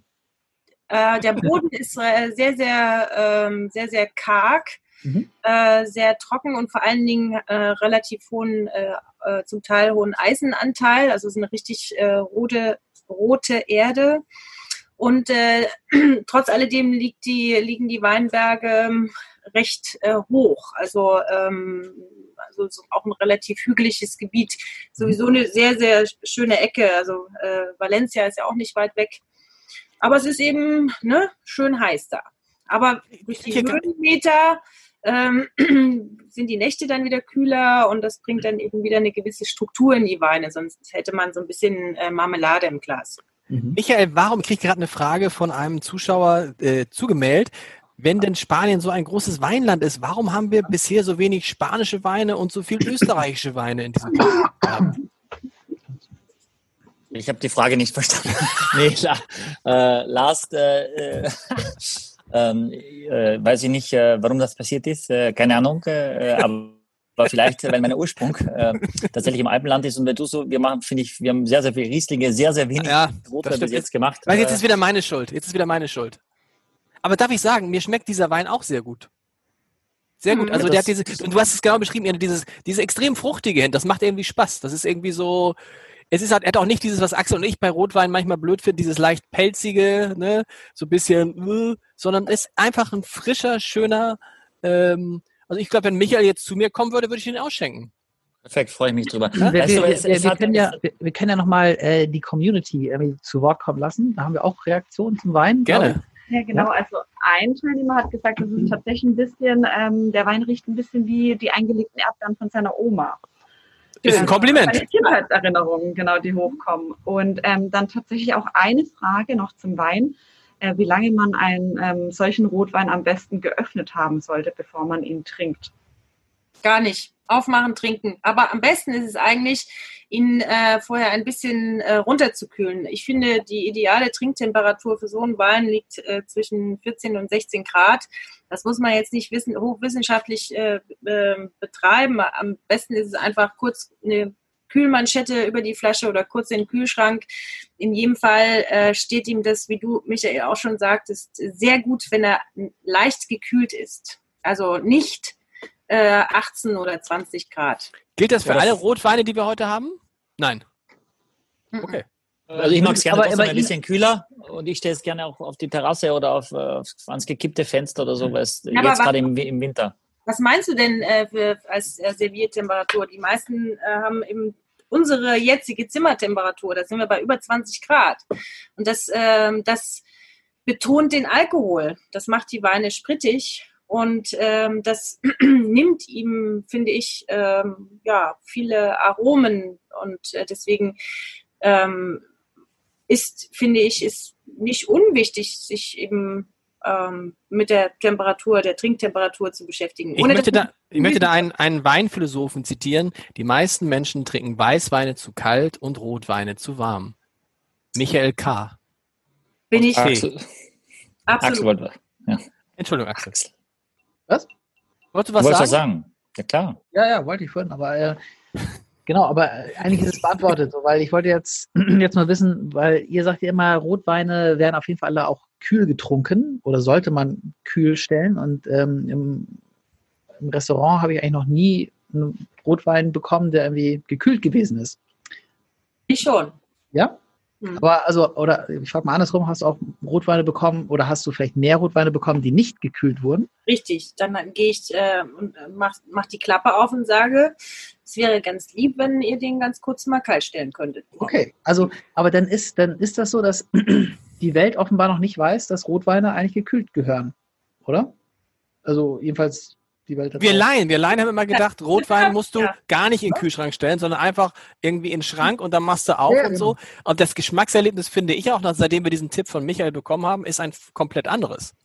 Wenn der, also wenn der leicht gekühlt ist, er muss jetzt nicht eiskalt sein wie so ein Rosé, aber wenn er leicht gekühlt ist, schmeckt er völlig anders, als wenn er, wie du sagst, Zimmertemperatur hat. Und muss ja sagen, er kriegt ja relativ schnell Zimmertemperatur, wenn er erstmal eingeschenkt ist. Und, ne? Mhm. Also es ist, glaube ich, privat, Axel, das Problem, dass du es halt so schwer kontrollieren kannst, weil der Kühlschrank ja. hat, weiß ich nicht, sechs, sieben Grad und äh, ich finde, man kann das auch bei 12 Grad einschenken. Das ist vielleicht am Anfang zu kühl, aber in dem Moment, wo du einschenkst und äh, ein bisschen ein größeres Glas gewinnt er schon ein Grad, dann ist er schon bei 13, dann bist du relativ schnell, was Ihnen sagt, eben bei 14 bis 16. Äh, mhm. das mag ich. Zu kalt ist auch unsexy, das nervt dann auch, ja. Aber ähm, jetzt, das ist so eine super Zeit eben im Jahr, wo man viele Sachen einfach vor die Tür stellen kann, finde ich wirklich. Äh, und man muss ja so ein bisschen planen, immer wieder machst mal du das bei, Machst du das bei dir zu Hause? Ja. Machst du das, dass oh, du die. Auf, ja, das ist immer ein guter Hinweis für alle, die in der Ecke sind, also in der ja. Ecke zwischen Hamburg ja. und Itzehoe. Ja. Einfach mal auf also die Terrasse ich, bei ja, ich, gucken. Ich, zum Beispiel. Was da so steht. Nein, aber zum Beispiel, es gibt ja vom, wenn wir das immer wieder sagen, Johannesberg, es gibt den Gelblack auch in der Magnumflasche. Eineinhalb Liter, aber die, diese Riesling-Schlägel, die sind so extrem lang, die passen in keinen Kühlschrank dieser Welt. Ja, und das, das kann ich nur im Winter äh, trinken, weil sonst muss ich alles umbauen. Ich war alles tierisch genervt, wir wissen gar nicht, wohin mit den ganzen Sachen. Und dann ist es super, in der kalten Jahreszeit vor die Tür stellen einfach und fertig. Und das ist echt. Du hast einen Gelblack, du hast einen Gelblack auf deiner Terrasse stehen? Ja. Ich muss los. Wir feiern den Wein so ab, aber ja. ja er, ist auch gut. Er ist auch, ja. Gibt's was, also, was, okay. Schöner Einstieg. Was trinken wir als nächstes von den beiden? Ähm, haben wir, wir den Wein ein, ein schon jetzt einmal, haben wir darüber schon gesprochen jetzt? ja, wir riechen, hat, das hat Ihnen ja gut gemacht, fand ich. Okay, ja, ja. super, perfekt. Ich hätte ja geräucherte Paprika, Antipasti, äh, äh, bisschen Kirsch, dunkle Frucht. essen wollen? Was will man dazu essen? Hm. Sag mal was Vegetarisches. ihr, ihr, ihr Weinkenner, ihr sagt immer nur Fisch oder Fleisch. Ihr könnt nichts Vegetarisches. Und nicht, und Sellerieschnitzel ist verboten. Also äh, man kann schöne Sachen mit äh, äh, Kichererbsen machen, mit Bohnen. Ähm, man kann äh, gegrilltes Gemüse, man kann ein Ratatouille machen. Ähm, also äh, genug. Ich äh, genug. bin mittlerweile auch schon äh, längst äh, in dem Fall auch aufgestellt, dass man nicht immer nur die, die, die Fleischkarte zieht. Mhm. Ja? Also äh, gerade da ist ja auch eigentlich die gesamte mediterrane äh, Küche sehr reich an äh, Gerichten, äh, wo es ähm, so eine Pasta Putanesca oder wie heißt das? Äh, mit, mit Kapern und Oliven, schwarzen Oliven, Tomaten, ganz äh, simpel, zacki zacki gemacht äh, oder eben einfach eine ich bin jetzt äh, nicht zu Hause, äh, Mann und Kind machen sich heute Abend Pizza, ist nicht so mein Ding, aber äh, die musst du ja auch nicht immer mit, mit äh, Fleischigen belegen und äh, das, ist, das ist der perfekte Wein dafür. Wow, was trinken wir als nächstes? Was ist die dritte Flasche? Wir haben den gesagt, gesagt den Rioja ein, und ein, den. Eine Anmerkung aus der, aus ja. der Community sozusagen. Der, der Wein passt gut zu Weihnachten, der riecht nach Stall. So ein bisschen. Also Animalisch. Maria und nach, Josef, ja. Der riecht nach, das ist eine gute, ich liebe das, das irgendwie, es kommt immer mehr Stall, Katzenurin, ich bin gespannt, was das nächste ist. Uhu hatten wir auch. Nasse Wolle, nasser Hund gibt es auch noch. Vielleicht haben wir noch Mo Monastrell. Monastrell ist Monastrell ist eine Rebsorte, richtig? Ja. Oder, mhm. ich schätze mal Monastrell, ne? Rioja ist das Größte. Ist Rioja so ähm, das Größte?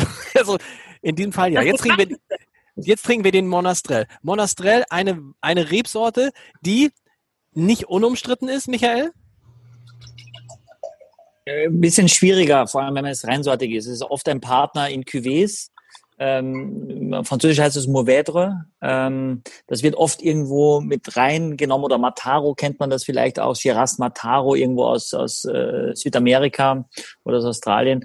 Ähm, und von daher ist das äh, eher äh, nicht so häufig, dass man reinsortige Monastrell bekommt. Die sind meistens ein bisschen sperrig, ein bisschen eckig, ein bisschen kantig, äh, nicht ganz so Schmeichler, haben einfach nicht diese Reputation. Äh, und ja, Das wollte ich heute den Gegenbeweis antreten. Ähm, trotzdem haben wir klar hinterher noch in Rioja aus einer sehr, sehr bekannten Region. Aber dafür sind wir heute ja auch da, dass wir nicht nur Sachen trinken mit unseren äh, Leuten, die, die, ja, die man eh schon kennt, sondern etwas, wo man sagt, okay, habe ich noch nie davon gehört, äh, von dem Monastrell und deswegen verkosten wir den einfach. Aber, aber, aber wo wir bei Körpersekreten waren, also jetzt ist es aber wirklich eindeutig, oder?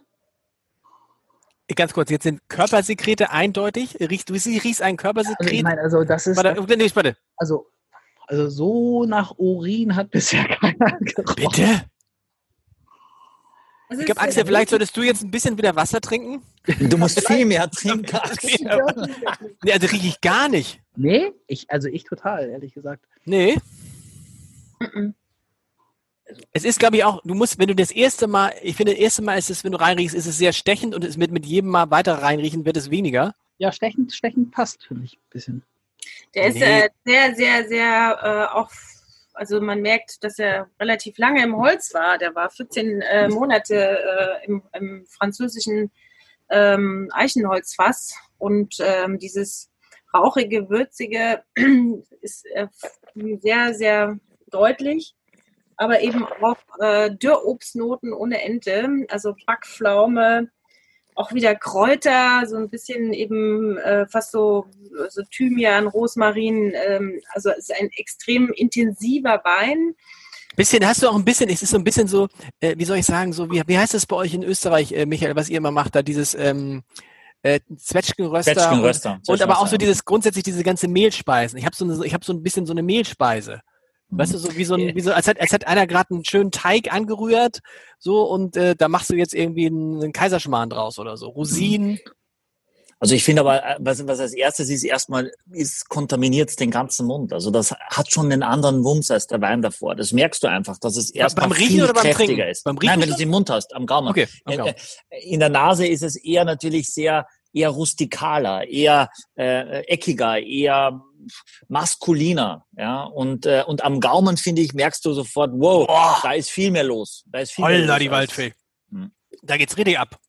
Ich finde, das ist so einer, der macht das Ganze, oh, uh, das ist ja der ganze, oder? Axel, nimm mal, nimm mal, nimm mal auch mal einen richtigen Schluck, merkst du? Einen Schluck? Schluck. Axel, Axel hat auch das Glas gewechselt. Ähm, mhm. Aber das ist schon irre, weil ich finde, das ist so ein, der geht bis runter. Weißt du, der hat, der, der kriegt bei mir jetzt gerade den ganzen Kopf. Das ist nicht nur hier, das ist nicht nur der Gaumen, sondern der ist irgendwie gerade überall. Irre. Intensives Stöckchen. Ja. Aber man muss auch dazu sagen, das ist ähm, Wahnsinnskonzentration und auch so äh, sehr, sehr äh, selten zu finden. Erstmal muss man sagen, dass in der äh, Herkunftsregion Jekla, wo dieser Wein herkommt, zu 85 Prozent die Rebsorte Monastrell angepflanzt wird. Und dort kommt er eigentlich sehr häufig reinsortig auf die Flasche. Also in Südfrankreich als Mauvetre ist er, wie du sagst, eher Cuvée, aber nicht immer äh, im Jekla. Da ist es eigentlich üblich, dass er reinsortig auf die Flasche kommt. Und es sind äh, über 65 Jahre alte Rebstücke. Und es ist eine Besonderheit hier. Das sind, ich weiß nicht, ob ich jetzt ein Fass aufmache, ob, ob ihr in den anderen Podcasts schon darüber gesprochen haben, habt, aber das ist äh, sehr selten. Das sind ungepfropfte Reben. Also das sind eben ähm, Reben, wo die, ich will jetzt nicht zu fachlich werden, wo die Vitis vinifera nicht nur draußen, sondern auch mit den Wurzeln im Boden ist. bitte ja wer? Bitte wer? Axel hat nicht, Axel und ich haben, wir haben erst sowas, Winnie, Winnie, Winnie, Winnie, Vici. Winnie ist, was ist in dem, was ist oben und unten? Also wir haben ja, äh, sagen wir mal, ganz viele verschiedeneRebsorten und, und aus denen äh, man Wein macht, das ist eben die Vitis vinifera. Und äh, ab 1850 gab es äh, ein kleines Tierchen, was von Amerika nach Europa kam das war die Reblaus und dieses kleine Vieh hat die Wurzeln angefressen und damit ist im Grunde der gesamte Weinbau weltweit erstmal kaputt gegangen. Okay. Und äh, dann hat es eine ganze Weile gedauert. Ähm, das hat äh, bis 1870, 1875 gedauert, bis man herausgefunden hat, dass es eine andere Gattung gibt, äh, die eben gegen die Reblaus resistent ist. Und heute ist es so, das im Boden eine andere Gattung äh, ist. Ah. Und da drauf wird der Edelreiser der Vitis vinifera aufgefropft und im Grunde genommen ist es verboten, Wurzel echt zu pflanzen, also oben und unten, also oben und Wurzel Vitis vinifera. Aber es gibt bestimmte Böden und das ist ähm, vor allen Dingen sandiger Boden, äh, wo die Reblaus im Grunde keine Schnitte sieht. Und äh, das findet man aber weltweit nur noch sehr, sehr selten. In Österreich gibt es da auch ein paar Enklaven, ne? Es gibt auch meinen Freund, Freund Bruno Schimpf von Weingut Siegrist aus der Pfalz, der macht auch noch einen Riesling mit wurzelechten Rebstöcken. Rosen auch. Äh, ja, genau. Also von daher. Aber Leute, der- Leute, das heißt, ist ja, das heißt, dass kein, Ja. kein Rebstock, also das, also oder dass die allermeisten Rebstöcke irgendwie gar nicht die Wurzel haben, die sie eigentlich hätten, oder? Genau. Also 99 Prozent. aber ist es, ist, es ist tatsächlich nicht eine Pflanze, sondern es wird irgendwie zusammengeschraubt oder wie? Ja, aber man nennt das, man nennt das Aufpfropfen. Aufpropfen. Also da gibt es verschiedene Schnitte, die man da macht und dann ähm, Äh, Axel, das ist nochmal kurz was Interessantes, auch weil es aktuell ja auch sehr häufig gemacht wird. Zum Beispiel, wenn du Winzer bist äh, und du hast, ähm, du hast ein Zehntel deiner Rebfläche Merlot und keiner will diesen Merlot kaufen, ja, dann reißt du im Zweifel nicht den ganzen Rebstock raus, ja, sondern du pfropfst oben einfach um. Auf. Genau. Und dann sagst du Grauburgunder. Ja. Und dann hast du den Rebstock, wo bis letztes Jahr noch Merlot war. Das können die Winzer nicht selber. Das lassen sie von externen, weil es gar nicht so einfach ist. Und jede, da muss man genau wissen, wo setzt man den Schnitt und die bindet man dann zusammen und dann bindet man das um und es muss zur richtigen Jahreszeit. Aber am Ende des Tages hast du im nächsten Jahr dann einen Grauburgunder, der die Wurzel schon relativ tief in der Erde hat. Ja. Und du hast auf einmal den Merlot, den du eh nicht verkauft hast. Und jetzt hast du Grauburgunder, den die alle aus der Hand reißen äh, und fertig. Und du brauchst nicht alles ausbuddeln Kann ich in dem Jahr dann schon äh, Grauburgunder ernten? Im nächsten Also Jahr. im Grunde ja. Also ähm, es dauert natürlich äh, auch, bis äh, sozusagen die Unterlagsrebe und der, äh, das, was oben drauf kommt, sich sozusagen äh, miteinander akklimatisiert. Aber im Grunde kann man dann schon ähm, ernten. Michael? Ja, nee, bis es akklimatisiert, bis oben und unten. An der Stelle herzlichen Glückwunsch zur Verlobung Jackie und Konstantin. Wollte ich sagen, weil ich weiß, dass die unseren Podcast hören und Konstantin ist 30 geworden und ist demnächst Gast bei uns im Podcast. Und das war das Geschenk von seiner Verlobten. wow. Lob ist ja auch ein bisschen wie aufgefropft. Ja, das wollte ich eigentlich sagen. Ich fand, das war so Geile eine, Überleitung! danke, ja. Darf ich noch ganz kurz, darf ich noch ganz was zu, ich finde, ich, ich, ich, ich, ich muss diesen Wein abfeiern. Ich hätte es, ich finde den mega. Ich finde den wirklich, also ich habe erst gedacht, Mon, äh, Monastrell, nie gehört, 100 Prozent. Ist jetzt klar, also nichts anderes drin. Ich finde den wirklich, das ist doch richtig so ein Wein, der macht, Axel spuckt, der macht richtig große, Michael, der macht mir richtig große Freude als jemand, der ja jetzt auf die Wein, also auf die Rotweintour kommt. Und ich finde den wirklich Lichtjahre, aber ist ja auch klar entfer entfernt von dem Merlot. Und ich bin mir gar nicht sicher, ob der Rioja das noch toppen kann. Wahrscheinlich schon, aber ich finde echt, das ist eine totale Entdeckung. mal was zum Preis sagen. Zum Preis, ja, das interessiert. Ich, ich- will eigentlich jetzt mich gar nicht, ihr seid so theoretisch gerade drauf. Ich will einfach jetzt mal ein bisschen feiern. Ich finde es Ja, einfach, feiern. Man kann find- den Preis feiern, 13,50 Euro. okay, Schlecht, nicht schlecht. nicht schlecht. Gibt es eine Frage aus dem, aus dem, äh, gibt es eine Frage? Antonia, wenn du eine Frage hast, komm ein bisschen dichter ran, bitte, weil Michael hat ja dieses, dieses ähm, Problem. Also allgemein ähm, kommt der Wein wirklich äh, genau wie bei euch sehr, sehr gut an. Also Yes. wirklich viele äh, tolle Rückmeldungen, dass der Wein Ihnen sehr, sehr gut schmeckt und auch besser als der Rotwein zuvor. Und ähm, wir haben gehört, dass er für viele nach Wacholder, Blaubeere und sogar nach Weihnachtskeksen duftet. Wacholder ist gut auch, finde ich. Ja, cool. Und ähm, tatsächlich hat auch ein Teilnehmer noch eine Frage, und zwar zum Schwenken vom Rotwein im Glas. Ob das etwas über den Wein aussagt, wie das Schwenken und die Bögen verlaufen. Ina?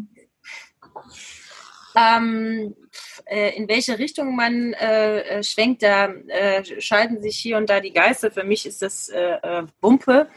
Aber äh, in jedem Fall ist es einfach so, dass äh, mit dem Schwenken ähm, man dem Wein äh, Sauerstoff zuführt und ähm, die Aromen, die Glaswand nach oben steigen und dass man den Wein dann eben einfach intensiver ähm, erfassen kann, äh, die Aromen äh, besser erfassen kann. Wenn ich jetzt einfach nur das Glas ansetze und äh, trinke, ohne zu riechen, habe ich eigentlich nur die Hälfte des Genusses oder sogar weniger, weil ja das, was man äh, riecht, eben schon auch ähm, ganz entscheidend den Genuss mit ausmacht. Für mich, subjektiv gesprochen, für mich ist das wichtig. Für mich ist es völlig normal, dass ich vor jedem Schluck immer äh, den, das Glas schwenke, um einfach nochmal den Wein. Riechst, riechst du auch, riechst du vor jedem Schluck auch? Ja. Okay. Immer. Das ist für mich, aber es ist Ritual, das ist subjektiv, das ist mein, meine Form des Genusses. Ja, denkst gar nicht drüber nach. Nö, ist aber sicherlich keine, keine Verpflichtung, ne? Also, aber nichtsdestotrotz macht es schon Sinn, äh, das Glas zu schwenken. Und kann man ja. was sehen an diesen berühmten Kirchenfenstern, die dann so, das ist dann nur, oder ist das angebracht, dass man sagt, oh ja, äh, die Kirchenfenster sehen ja schon sehr vielversprechend aus, dann weiß man, dass man keine Ahnung hat? Nein, es ist kein, kein Qualitätsmerkmal. Äh, es zeigt einfach nur die Viskosität des Weines und äh, in der Regel eben entweder Süße, eine Konzentration an Süße oder eben Alkohol. Meistens ist das dann Glycerin, das ist ein dreifacher Alkohol, Nebenprodukt der alkoholischen Gärung. Und wenn die Weine viel äh, Alkohol haben, wie der 14 Volumenprozent, dann äh, zieht der natürlich dann auch entsprechend Tränen oder Kirchenfenster oder Legs, wie die Engländer sagen. Aber dazu übrigens, dazu tatsächlich Weihnachtskekse, selbstgebackene Kekse, geht auch, oder nicht? Also der hat ja auch äh, eine ganz gute Frucht, aber ja. wenn man, ähm, es kommt immer darauf an, wie süß die Kekse sind.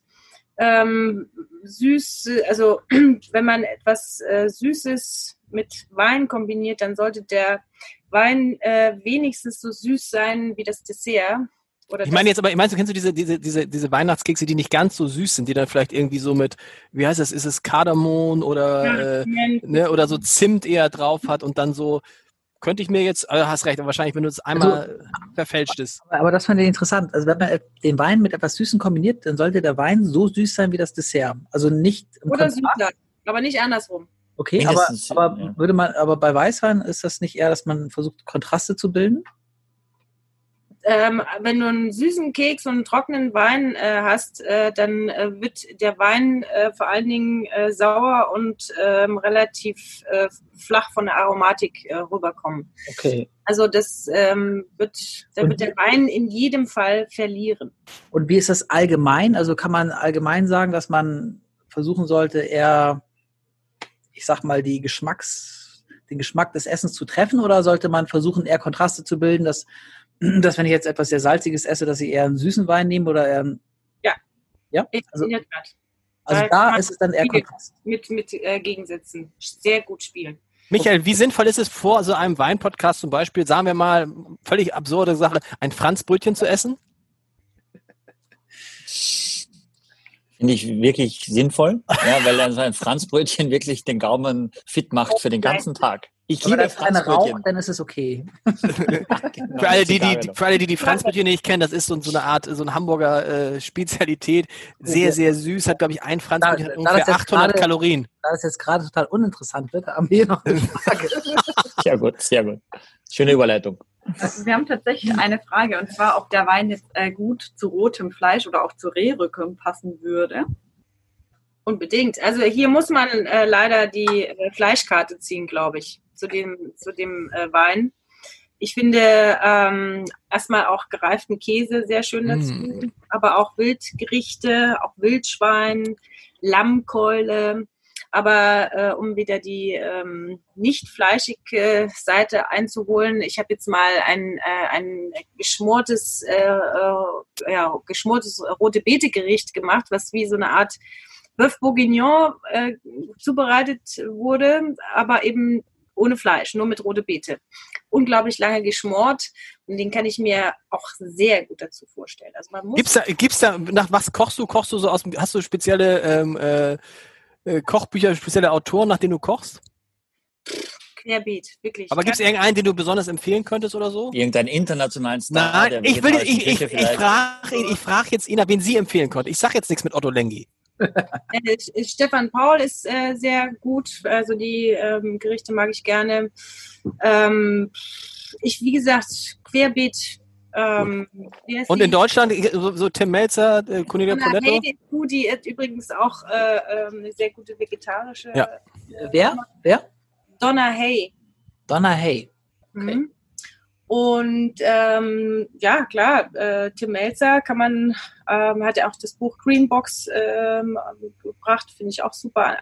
Einfach durchblättern, lesen, Anregungen holen, ausprobieren. Und also da hat, glaube ich, jeder seinen eigenen Zugang. Äh, in jedem Fall koche ich sehr, sehr gerne und das ist für mich äh, Meditation. Michael, wie ist es mit dir eigentlich? Kochst du zu Hause? Äh, ich bin tatsächlich auch gelernter Koch, habe ich schon mal erwähnt. Ähm, Nein. Ja, ich koche. Du hast uns immer erzählt, du seist Diplom-Sommelier. Ja, das habe ich einmal gesagt, Ina. Ich habe gar kein Diplom. Aber folgendes. Ich bin Koch, ja, aber ich nehme natürlich das meiste immer aus der Hanse Lounge da mit, weil es ist immer die Soße, die entscheidend ist. Ja? Also ein Fleisch äh, steht und fällt dann mit der Soße und alles, alles drum und dran. Und das kannst du als Privatmensch wahnsinnig schwer, was wir da an Knochen reduzieren, über, über Tage kochen. Äh, äh, also wir haben da ein riesen, riesen äh, Kochgefäß und am Ende kommt dann so viel Soße raus. Ähm, und da behelfe ich mir natürlich schon, äh, weil das, da kannst du quasi das nicht versauen. Je älter ich werde, umso lieber stehe ich in der Küche, umso äh, mehr entspannt es mich, umso mehr Spaß macht es und ich liebe dafür auch meine Familie, auch dass meine Kinder, die zwölf und zehn, auch so ziemlich alles probieren, ja und und auch die, die müssen es zumindest mal probieren und wenn mal Kinder aus der Nachbarschaft, die essen, es isst fast kein Kind mehr Pilze, also Champignons oder irgend sowas oder Pfifferling oder Steinpilze. Ja. Meine Kinder lieben das, ja.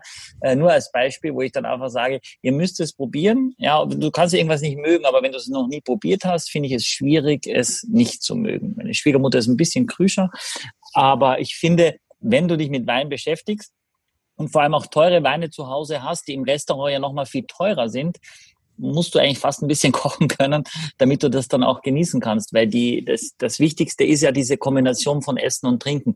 Und ich glaube auch diesen Wein zu einem Schmorgericht, also zum geschmorten Kalbsbecken, also wo du richtig so eine Soße drüber, wo du den Schluss von dem Wein auch vielleicht reinmachst und so weiter, das ist dann, das macht dann richtig Spaß. Ich glaube, dass der Wein, wenn du nur eine Flasche vor dem Kamin trinkst, dass es schon irgendwann anstrengend wird. Ich glaube wirklich, dass du dazu was zu essen brauchst. Mein Gefühl vom, von der ganzen Wucht und von dieser, von dieser dieser Kraft, von diesem kantigen, ja, von, ja.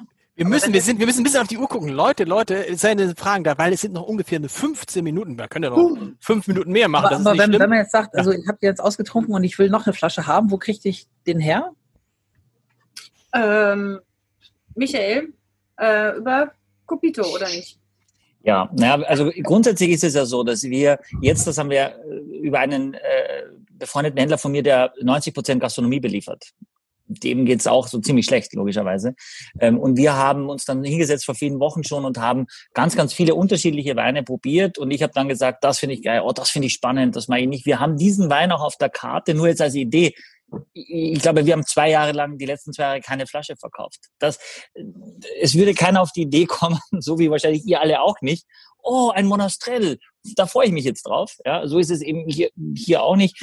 Äh, und deswegen, also Copito, Alexander Melms, der, der macht das, den kann man hinschreiben, das findet man irgendwo. Oder sonst im Netz eben schauen, wenn es eine, wenn es hoffentlich seriös ist, dass man das eben auch kriegt, ähm, weil ich kann sie mal, ich kann jetzt, wenn ihr mir zehn Monastrells hinstellt, mag ich wahrscheinlich acht nicht das ist, ob der jetzt drei Euro mehr oder drei Euro weniger ist. Es muss mich schon irgendwo packen oder es muss irgendwo das Gefühl sein für mich, oh, das, das mag ich oder das ist, irgendwas macht mich an oder das, vor allem, je mehr Wein du trinkst, umso wichtiger ist es für dich, äh, dass es, äh, dass es eigentlich nicht langweilt, dass du wirklich auch den Korken drauf machen kannst und morgen den nächsten Schluck, dass er auch die Kraft hat, dass er das überlebt und nicht am nächsten Morgen komplett zerlegt ist. Was aber mir auch Hörer schon geschrieben haben vom Podcast, äh, ihr habt mich äh, versaut quasi O-Ton, weil früher habe ich so drei, vier Euro und jetzt unter zehn gebe ich nicht mehr aus für eine Flasche Wein. Das macht mich extrem stolz, dass uns das gelungen ist, dass ihr äh, für die ganze Welt, für die Wirtschaft, ja genau, und für euch selber, weil es ist das, was du in deinen Körper einführst und das macht, da sind ja Menschen dahinter, das, die das machen. Das, was du aus deinem Portemonnaie abführst, ne? Ja, das ist leider die Wahrheit, das ist die andere Wahrheit. Aber einfach weniger trinken und dafür was Gescheites. Aber das ist ja so eine Grundsatzfrage. Vielleicht können wir das mal nutzen, dass wir heute äh, die lieben äh, äh, Freunde dabei haben. Die Grundsatzfrage, die viele Hörerinnen und Hörer ähm, und man kann das ja auch lesen, beschäftigt. Sag mal, Leute, es ist immer schön, das zu hören, die Weine sind toll, aber es ist so schwierig, diese Weine zu bekommen. Könnt ihr nicht mehr irgendwie dafür sorgen, dass es diese Weine gibt? Dass man äh, sagt, da und da kann ich diese Weine kriegen und so. Und das wäre mal so meine Frage, vielleicht mal an die, die jetzt heute da sind. Wäre das, wäre das ein Vorteil, wenn man am Ende irgendeine Adresse hätte, jetzt nicht bei uns direkt, sondern irgendjemand, irgendein Händler, der sagen, wo man, wo, wo man sagen könnte, da kannst du das Ganze äh, bestellen, weil ich glaube, das ist Axel und mich stört das schon manchmal, dass man sagt, wir haben halt viele Weine, die man sich dann mühevoll zusammensuchen muss und vielleicht wäre es ja cooler, wenn man das mal an einem Ort äh, hätte. Wir, wir haben offenbar eine Frage. Äh, Dazu? Richtung geht, ja. Ja. ja es hat tatsächlich jemand gefragt, wenn er auf der Suche nach guten Weinen ist, ähm, ob es dafür eine gute Website als Empfehlung gibt, wo er genau solche Weine findet. Wenn es sie jetzt gäbe, würden wir sie, glaube ich, nicht sagen, vor lauter Unabhängigkeit, Michael, oder? Ich kann, ich kann es pauschal auch nicht sagen. Also ich, also es gibt natürlich Anbieter, die viele der Weine, die wir in dem Jahr gelistet haben, auch in ihrem Sortiment haben und äh, man sucht sich so ein bisschen was zusammen.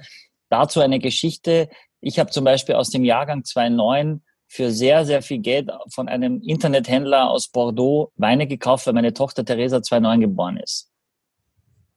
Ich habe das Geld bezahlt, ich habe den Wein nie bekommen. Die Firma gibt's auch schon lange nicht mehr, uh. äh, weil ich gedacht habe, ich bin ja der Schlaueste von allen sowieso. Ich spare natürlich äh, äh, im Gegensatz zu anderen zehn Prozent irgendwie. Äh, meine Frau baut, äh, zieht mich, also die, die, äh, Theresa wird jetzt elf und meine Frau zieht mich immer noch auf, deswegen. Äh, von daher. Der kommt noch, der Wein. Wenn Sie ja, nee, der kommt nicht, der kommt nicht mehr. Oh, ich habe ich vorher gesagt, die Kinder sind zwölf und zehn, die sind 13 und bald elf. Äh, aber äh, da würde ich immer lieber vorsichtig sein, ja, dass lieber etwas Seriöses, äh, äh, als dass man irgendwo, irgendwo, es gibt ja einen Grund, warum der irgendwie immer günstiger ist oder wie auch immer. Äh, da würde ich auf jeden Fall aufpassen passen. Und ich kann es, ich glaube, unser Podcast ist schon eine gute Hilfe. Und da müsst ihr halt euch die Mühe machen, das, das zu euch zusammenzusuchen, wenn, wenn, wenn wir ihr müsst es ja selber erfahren, deswegen helfen diese Live-Tastings, weil wenn wir irgendeinen Wein jetzt, wenn wir diesen, diesen Monastrell beschreiben, das können wir und das könnt ihr da mitmachen, wenn ihr es selber probiert. Aber ob er euch schmeckt, das können wir in dem Moment nicht sagen. Aber jetzt schmeckt ihr das und wenn ihr sagt, oh, das ist richtig gut, dann seid doch froh und sagt, jetzt haben wir, habe ich einen Wein, den ich gerne habe, da bestelle ich mir ein paar Flaschen davon, weil da greife ich dann drauf zück und wenn ich sage, weiß ich, 14 Euro, 15 Euro, Ina, das, das ist etwas, das gönne ich mir zum Wochenende hin, weil ja nicht wenig Geld. Äh, und dann kann man sich doch freuen, dass man nicht zehn andere Weine kaufen musste irgendwo äh, im Supermarkt, die ich nämlich heute kaufe und heute am Abend trinke, sondern dass ich was zu Hause habe, wo ich sage, da freue ich mich drauf, da weiß ich, immer safe die nächsten äh, zwei Monate, wobei einer Lockdown oder Teil-Lockdown-Zeit und so weiter, trinken wir wahrscheinlich ein bisschen mehr, äh, habe ich mal etwas auf jeden Fall zu Hause. Obwohl, kann, eins kann ich glaube ich, eins kann ich glaube ich sagen, das hat mich nämlich neulich überrascht nach einem der letzten Podcasts, da hatten wir mal irgendwie, da ging es auch um die Frage, wo kann man das kriegen? Und hat einer von uns gesagt, kann man bei Silkes Weinkeller kriegen. So, und ich dachte immer, Silkes Weinkeller, das ist hier in, in Hamburg-Ottmarschen irgendwie so ein kleiner Keller. Und der Geschäftsführer von äh, Silkes äh, Weinkeller hat mir neulich eine Mail geschrieben und gesagt, er hört den Podcast immer. Und als wir dann Silkes Weinkeller erwähnt haben, ist er rechts rangefahren, im Minute 41. Also Silkes Weinkeller scheint gar kein Weinkeller zu sein. Ja, aber Silkes Weinkeller ist eine relativ große Bude. Ähm, Kann ich ja nicht. Silkes, für Silkes Weinkeller ist für mich Silkes Weinkeller erstmal. Ja, Mama heißt Silke. Was? Meine Mama heißt Silke. Er hat, hat die einen Weinkeller? Ja, ich weiß nicht. Ah, das müsste aber Silke ihr Weinkeller sein. Vielleicht laden wir den demnächst mal ein. Auf jeden Fall, das fand ich irgendwie nett, dass der, dass der, der Chef von Silkes Weinkeller, tatsächlich habe ich da ein bisschen gegoogelt, ein größerer Laden, unseren Podcast hört und sagt, er hört nur unseren Podcast. Das hat mich, äh, oder sieht oder hört, äh, das hat mich sehr gefreut. Leute, aber bevor wir uns jetzt zu sehr freuen, müssen wir, glaube ich, noch diesen Rioja, das ist ja auch, glaube ich, kein so müssen, schlechtes, müssen. Klein, oder? Ein schöner Genuss. Schöner Abschluss, finde ich, oder? Rioja, sag mal, Rioja, ist das sozusagen das Gegenteil von Merlot? Ist Rioja so dieses, wenn man Rioja hört, denkt man, kannst nichts falsch machen? Also ich denke mal, dass äh, einfach die meisten mit spanischem Wein äh, Rioja verbinden. Also das ist äh, gleichgesetzt. Spanischer Wein, Rioja. Rioja. Und ähm, deswegen, ja, das ist einfach das Zugpferd äh, des, äh, des spanischen äh, Weines. Und ist, Merlot, Entschuldigung, ist Merlot eigentlich auch irgendwie Frankreich-mäßig irgendwie? Also erstmal, äh, die Rebsorte hat ähm, so, ja, ihr Zuhause ähm, in, in Bordeaux, also da ist es eben auch eine der, der Hauptrebsorten. Es ist sowieso im Grunde die am meisten in der Welt angebaute rote Rebsorte Merlot. Merlot jetzt. Mhm. Merlot. Und ähm, da sie zu den internationalen Rebsorten gehört, wird sie natürlich auch überall in der Welt angebaut. Aber in vielen Fällen kommt sie eben als ähm, also als Cuvée-Partner auf die Flasche. Also und bei, das ist ja so lustig, jetzt bei Rioja, das, das, die Rioja, da sind, welche Rebsorten sind da drin? Das kann ja alles sein, Hauptsache es kommt aus diesem Anbaugebiet, richtig? Also das äh, Rioja äh, liegt, äh, sagen wir mal, im, im nördliche, nördliche Mitte äh, äh Spaniens und äh, ist auch ein relativ äh, großes Gebiet mit über 65.000 äh, Hektar Rebfläche. Und die Hauptrebsorte ist äh, Tempranillo. Das macht meistens im, im Wein um die 70, 75 Prozent aus. Und dann äh, ist eben noch ähm, oftmals ähm, Ganacha mit dabei, Graciano, Manzuello. Und ähm, eigentlich ist es immer ein Verschnitt, aber der Blockbuster, der, der Hauptanteil ist äh, Tempranillo. In dem Fall haben wir einen, der zu 100 Prozent aus Tempranillo äh, gemacht wird. Und das ist sowieso die wichtigste rote und am meisten rote angebaute Rebsorte Spaniens, Tempranillo. Kann man irgendeinen Fehler machen, wenn man einen Rotwein einen aus dem Rioja kauft? Oder ist Rioja ist gleich, ist gleich immer Champions League? Also wenn man sich eben vorstellt, dass äh, Deutschland äh, 100.000 Hektar äh, hat und äh, ähm, das Rioja über 65.000 Hektar und du okay. würdest sagen, aus Deutschland kommen ausschließlich gute Weine. Verstanden. auch aus, äh, aus dem Rioja jeder Wein gut sein. Das, ähm, da, da liegen Welten, also von bis. Ne? Aber das ist eben wie, wie Bordeaux, ähm, das ist eben einfach ein Name, der einen guten Ruf ähm, hat, was ja auch toll ist. Ist das vergleichbar? Darf man das, darf man Rioja und Bordeaux? Ist, ist äh, Rioja praktisch die spanische Antwort auf den Bordeaux? Nee, ich würde eher sagen, also gut, das ist jetzt sehr, sehr, sehr subjektiv, was ich sage. Ich würde immer das Rioja eher, wenn man es mit einem Gebiet in Frankreich vergleicht, mit der Bourgogne vergleichen und Bordeaux mit dem Riviera del Duero. Also das ist nochmal ein anderes Gebiet in, in Spanien, was äh, die etwas maskulineren, kräftigeren äh, Rotweine hervorbringt.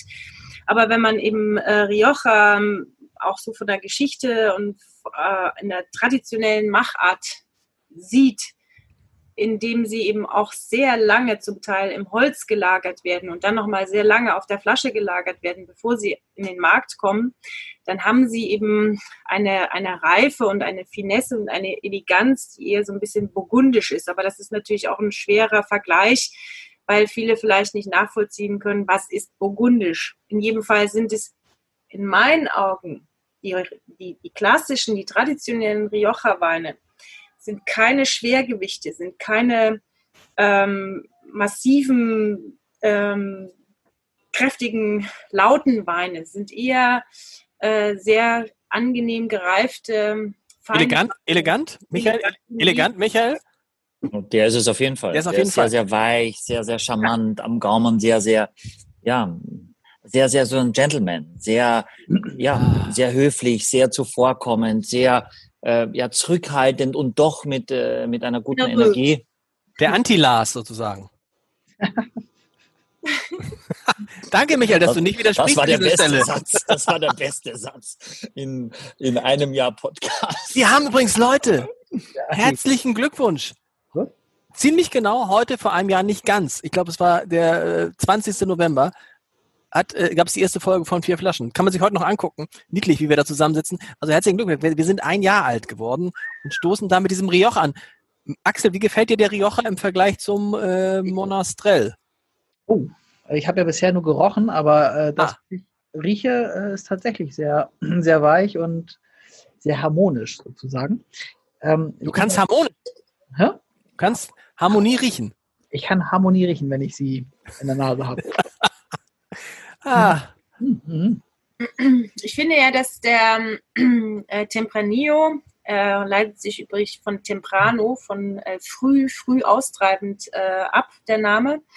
Äh, immer so ein bisschen äh, auch ähm, mm. so von der Aromatik leicht orientalischen Einschlag hat, was man auch kulinarisch dann immer gerne mal aufgreifen kann, irgendeine Tachin äh, macht oder eben ja, einfach mal mit orientalischen Gewürzen arbeitet, weil eben auch diese eleganten, schönen, gereiften ähm, Rioja auch wieder so ein bisschen diese reiferen Fruchtnoten haben. Also bisschen so dieses, habe ich so ein bisschen Nelke auch? Ja. Ja? ja, also dieses gewürzige. Genau, Gewürznelke. Sehr, sehr ausgeprägt. Michael grinst immer so, da ist er ganz stolz, wenn wir mal was schmecken. Dann freut er sich. Ich sehe, ich sehe, wie du innerlich, wie du dich so freust, wenn der Ina dann sagt, ja, ja, habe ich auch. Und das ist ja, ja toll. Das meine ich jetzt ernst. Du, mhm. du, äh, wir haben ja alle eine Entwicklung äh, hingelegt. Und das, ich traue mir zu sagen, dass du vor einem Jahr nicht das gerochen hättest. Ich hätte vor einem Jahr diesen Wein niemals getrunken. glaube ich, ehrlich gesagt.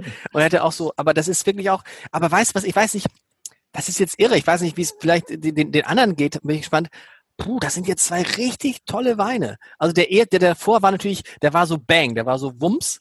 So, und der kommt jetzt mit so einem, äh, so, ah, bringt einen so, man hat das Gefühl, man muss den Kamin jetzt anmachen und so ein bisschen. Aber was würdet ihr sagen, also um das mal so zusammenzufassen, was schmeckt ihr alles da drin? Also Nelke hatten wir jetzt, ähm, Gewürze, orientalische, also was für Gewürze zum Beispiel?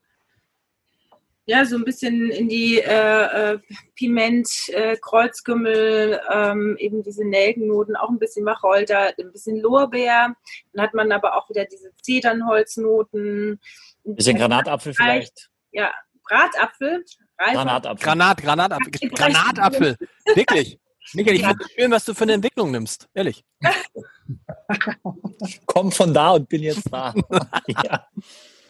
Aber äh, wie gesagt, ähm, ein, also er hat eine sehr schöne, aus, also harmonische Nase und einen schönen harmonischen Geschmack. Also er ist nicht laut, er ist eben einfach sehr elegant, sehr finessenreich, sehr komplex. Und das ist auch so ein Kaliber, wenn du den eben über eine ganze Zeit äh, genießt, dann wird er immer wieder weiter, weitere Aromen einem ja, öffnen. Und äh, das ist ein schöner Wein zum Genießen über mehrere Stunden. Der wird sich Aber immer weiter verändern. Vielleicht, vielleicht mal die Frage in der Community, also dass die vielleicht mal alle, die mögen, mal schreiben, wie ihnen dieser Wein schmeckt, ob sie das so nachvollziehen können, was wir hier, was wir hier reden. Weil, also ich finde ihn auch super, aber ich also rieche weder Nelke noch Granatapfel noch irgendwelche Gewürze.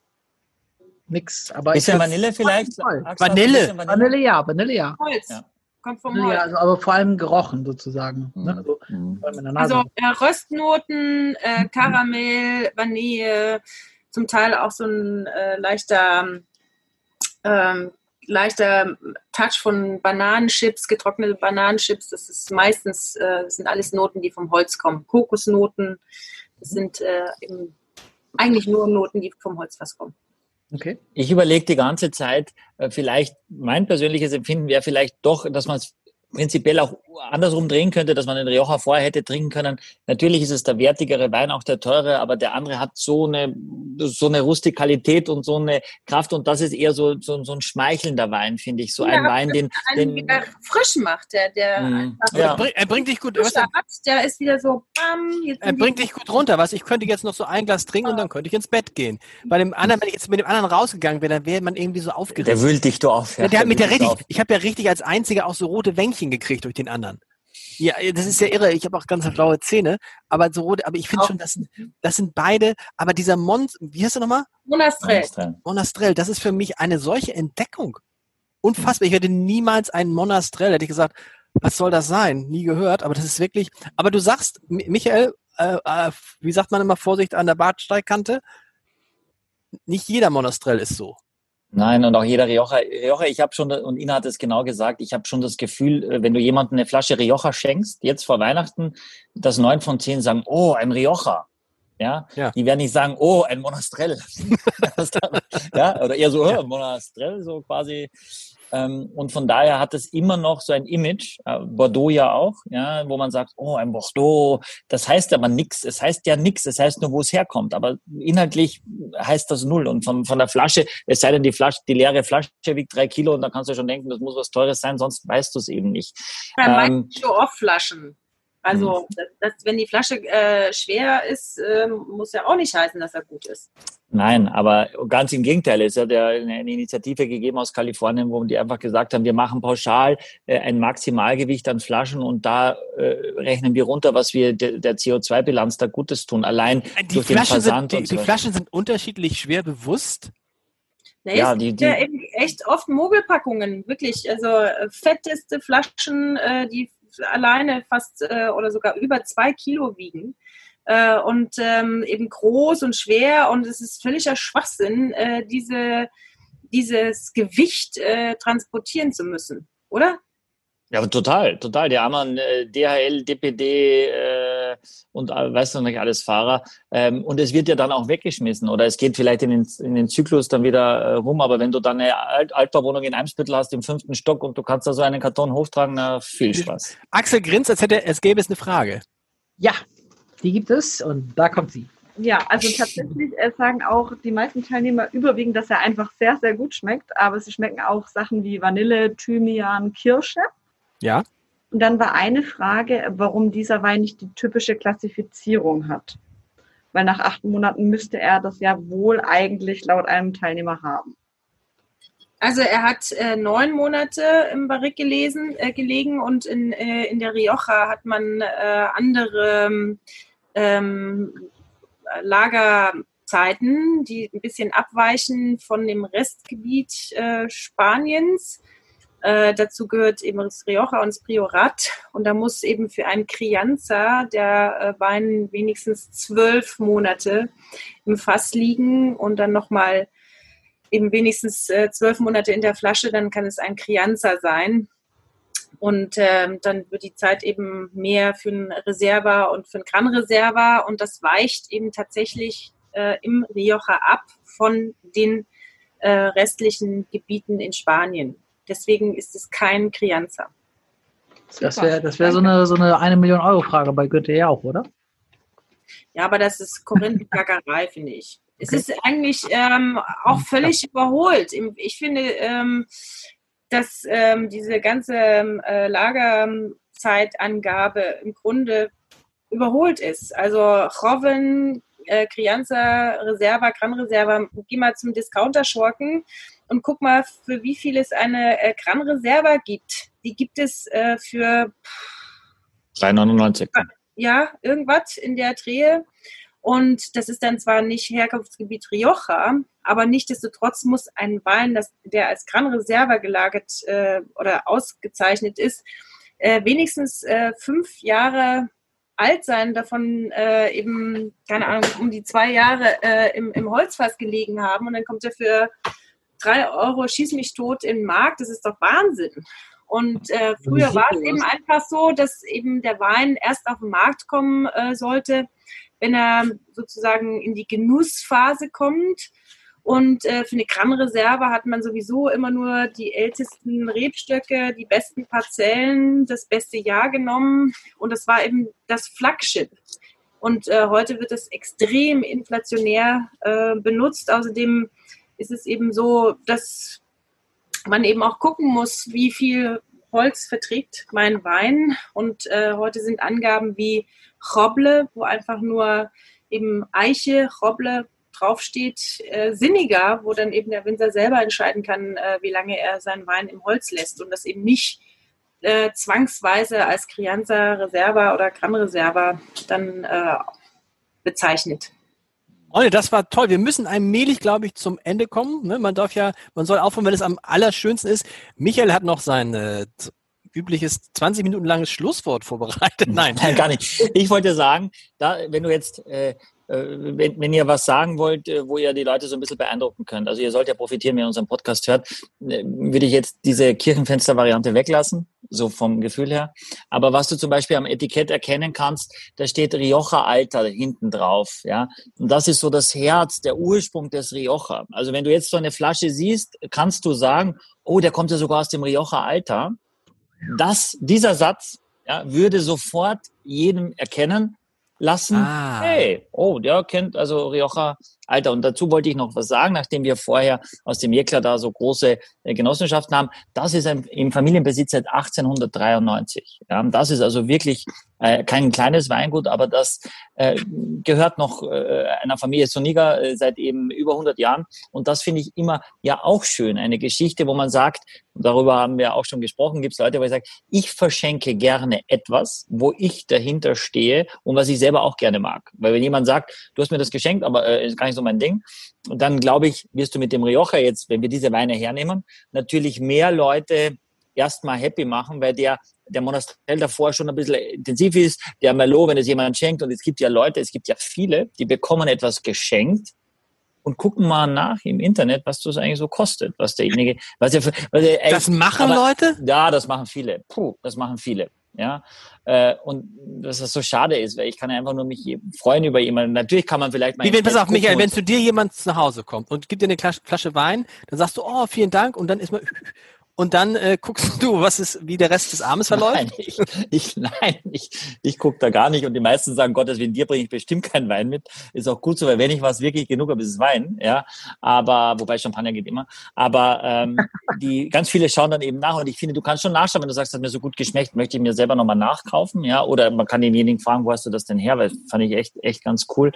Aber der Preis ist eben ja nur ein ein Faktor. Der andere Faktor ist, ich würde immer sagen, dass der Rioja äh, viel mehr Menschen schmecken würde als der, der Monastrell davor. Der Monastrell äh, erfordert schon eine gewisse Beschäftigung mit dem Wein. Den Rioja kannst du so trinken, du merkst dann durch die Länge, äh, die du hast, wenn du den runtergeschluckt hast, der ist da, der ist eleganter, der ist, der ist ja ein sehr junger Wein und schon sehr, sehr trinkbar. Der ist ja sehr offen, der ist, der ist ja wirklich, der macht schon Spaß. Den musst du nicht sagen, muss ich den jetzt drei Stunden dekantieren, muss ich den noch fünf Jahre warten, sondern das macht jetzt wirklich ist schon komplett da.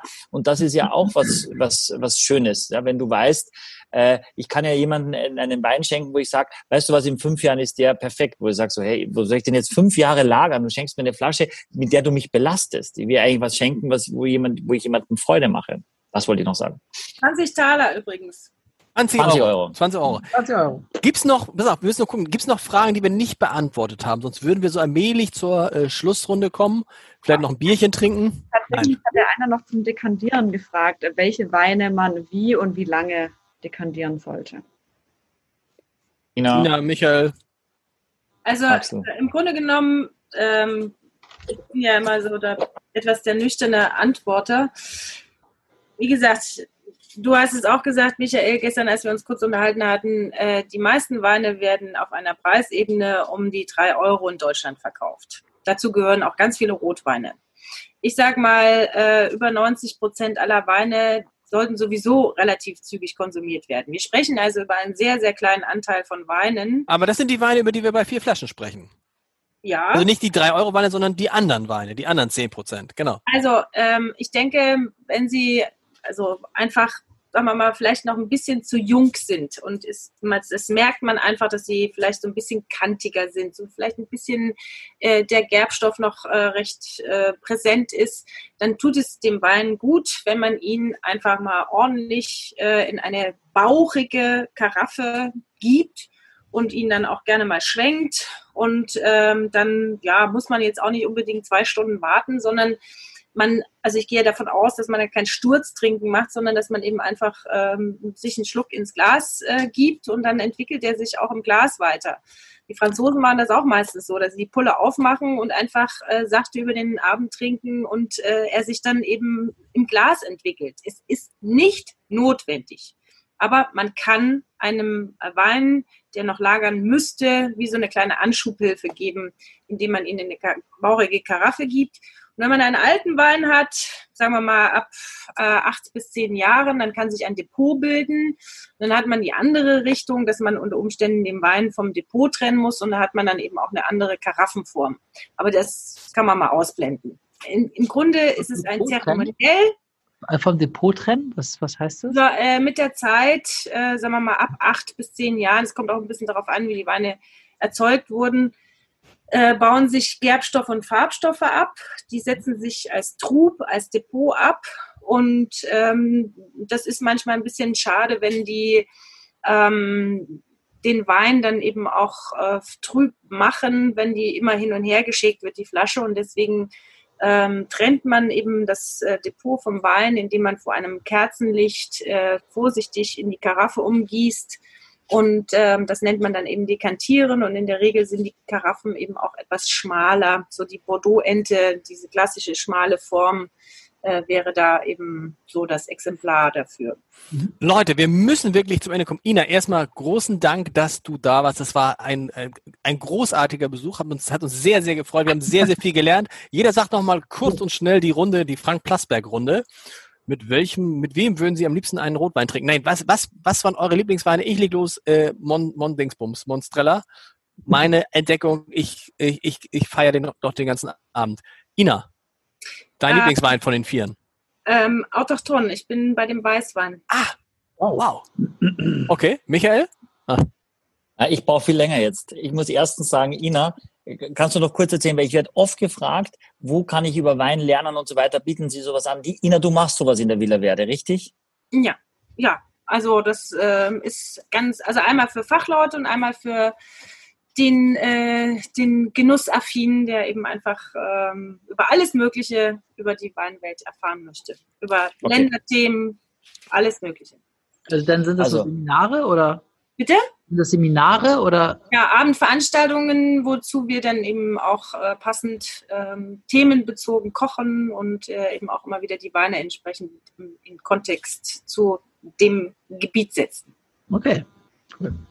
Ja, und wir haben die Profis auch ab und zu dann eben eingeladen, ist meistens dann eher vormittags, äh, und da gab es auch schon Videoschalten dann und dann haben wir mal Chablis verkostet und weiß viel, viel mit Frankreich eben. Und äh, also wirklich kann, kann ich nur empfehlen, im Herzen von Eimsbüttel richtig schick. Wir haben, und das ist ganz wichtig, bevor ich sage, was mein Lieblingswein ist, einen Pop-Up-Store äh, in, in, äh, in Alter, das, ist ja, das ist ja totale Werbe. Nein, weil ganz viele uns gefragt haben, wo kriege ich den AMG her bis Ende äh, bis Ende Dezember kriegt ihr das bei uns jetzt zum Beispiel oder den äh, Birkin Wolf oder so weiter. Und sonst dann nicht mehr, weil wir sind jetzt noch zu, aber jetzt könnt ihr da also hingehen, Alter Wald 22, im Zweifel bin ich auch da. Und ich würde wahrscheinlich den Merlot abfeiern, ja, weil ich so selten um diesen Preis einen Wein finde, den ich gerne ausschenke und den ich gerne selber auch mittrinke. Ja. Axel. Axel. Ja, äh, der, der letzte hier, ne? Der, Damit haben wir, das wäre cool, der Rioja. Wenn du es jetzt sagen willst, hat jeder ein Lieblingswein. Das ist toll. Ja, also den finde ich super. Aber wieso steht da eigentlich Trinidad drauf? Das ist äh, ein Name von diesem, von diesem Ponte der Vesas. Drei, Feliz, Feliz drei, Trinidad. Es ist aus drei Lagen, dieses, dieses Trinidad. Also genau, drei Böden, drei, ähm, ja. okay, drei äh, Nichts mit Trinidad Tobago oder nee, so. Nee. Wollen wir noch mal einmal anstoßen, so mit allen anderen? Dann können wir noch mal ein Foto machen, das ist ganz gut. Michael, wer, wer sind die nächsten Gäste? Ich glaube, weißt du was, Michael? Ich lade mal den von Silkes Weinkeller ein, der war nett. Der kann doch auch mal kommen, oder? Ja, da kann, kann, kann die, haben aber, die, die, haben aber keine österreichischen Weine. Insofern noch ein Grund mehr, ihn einzuladen. Dann, dann ist er raus. ja, äh, wir machen das irgendwann auf jeden Fall mit, mit Konstantin und wir machen mit Silvia Heinrich. Wer ist Konstantin? Wer ist Konstantin? Konstantin und Jackie, habe ich gesagt, 30 Jahre, 30 Jahre alt geworden. Ah, also Entschuldigung, du hast recht, der Konstantin, okay. Ja, genau. Und wir haben Silvia Heinrich, eine tolle Winzerin aus dem Burgenland, äh, mit vier verschiedenen Blaufränkisch. Also jetzt, Lars, wo du der volle Rotweinfreak ja. geworden bist, äh, müssen wir dich jetzt zuballern, von daher. Und ich glaube, Ina Film muss unbedingt wiederkommen. Dann muss ich wieder arbeiten, wenn ich die Flasche, äh, die Flaschen äh, mag, also meinem Chef gebe. Meinem der mag das? Der mag Blaufränkisch? Der mag das? Ja. Ich dachte, ich ja. bin dein Chef. Äh, ja, hat, sich, hat, sich, da was geändert? ja, das erzähle ich dir noch. Äh, das ich wieder. Du bist quasi Chefchef. -Chef. Es gibt noch einen Zwischenchef. Ina, du bist herzlich eingeladen. Für alle, die da draußen zuhören, wir planen tatsächlich, es wird nächstes Jahr auch vier Flaschen on Tour geben. Und vielleicht kommt Ina dann einfach mal mit auf unsere ja. Tour, falls man wieder auf Tour gehen kann, wenn die großen Hallen wieder frei sind. Ne? Wenn die großen Hallen wieder frei sind. Aufs Leben. Vielen Dank nach Dortmund, München, überall hin. Äh, es war, ich hoffe, es hat euch ein bisschen Spaß gemacht. Es wird, auch nächstes, es wird auch nächstes Jahr wieder äh, eine Live-Verkostung geben. Mehr dazu dann in diesem Podcast jeden Freitag alle zwei Wochen. Aufs Leben. Einmal. ciao, ciao. Aufs Leben. Ciao, ciao.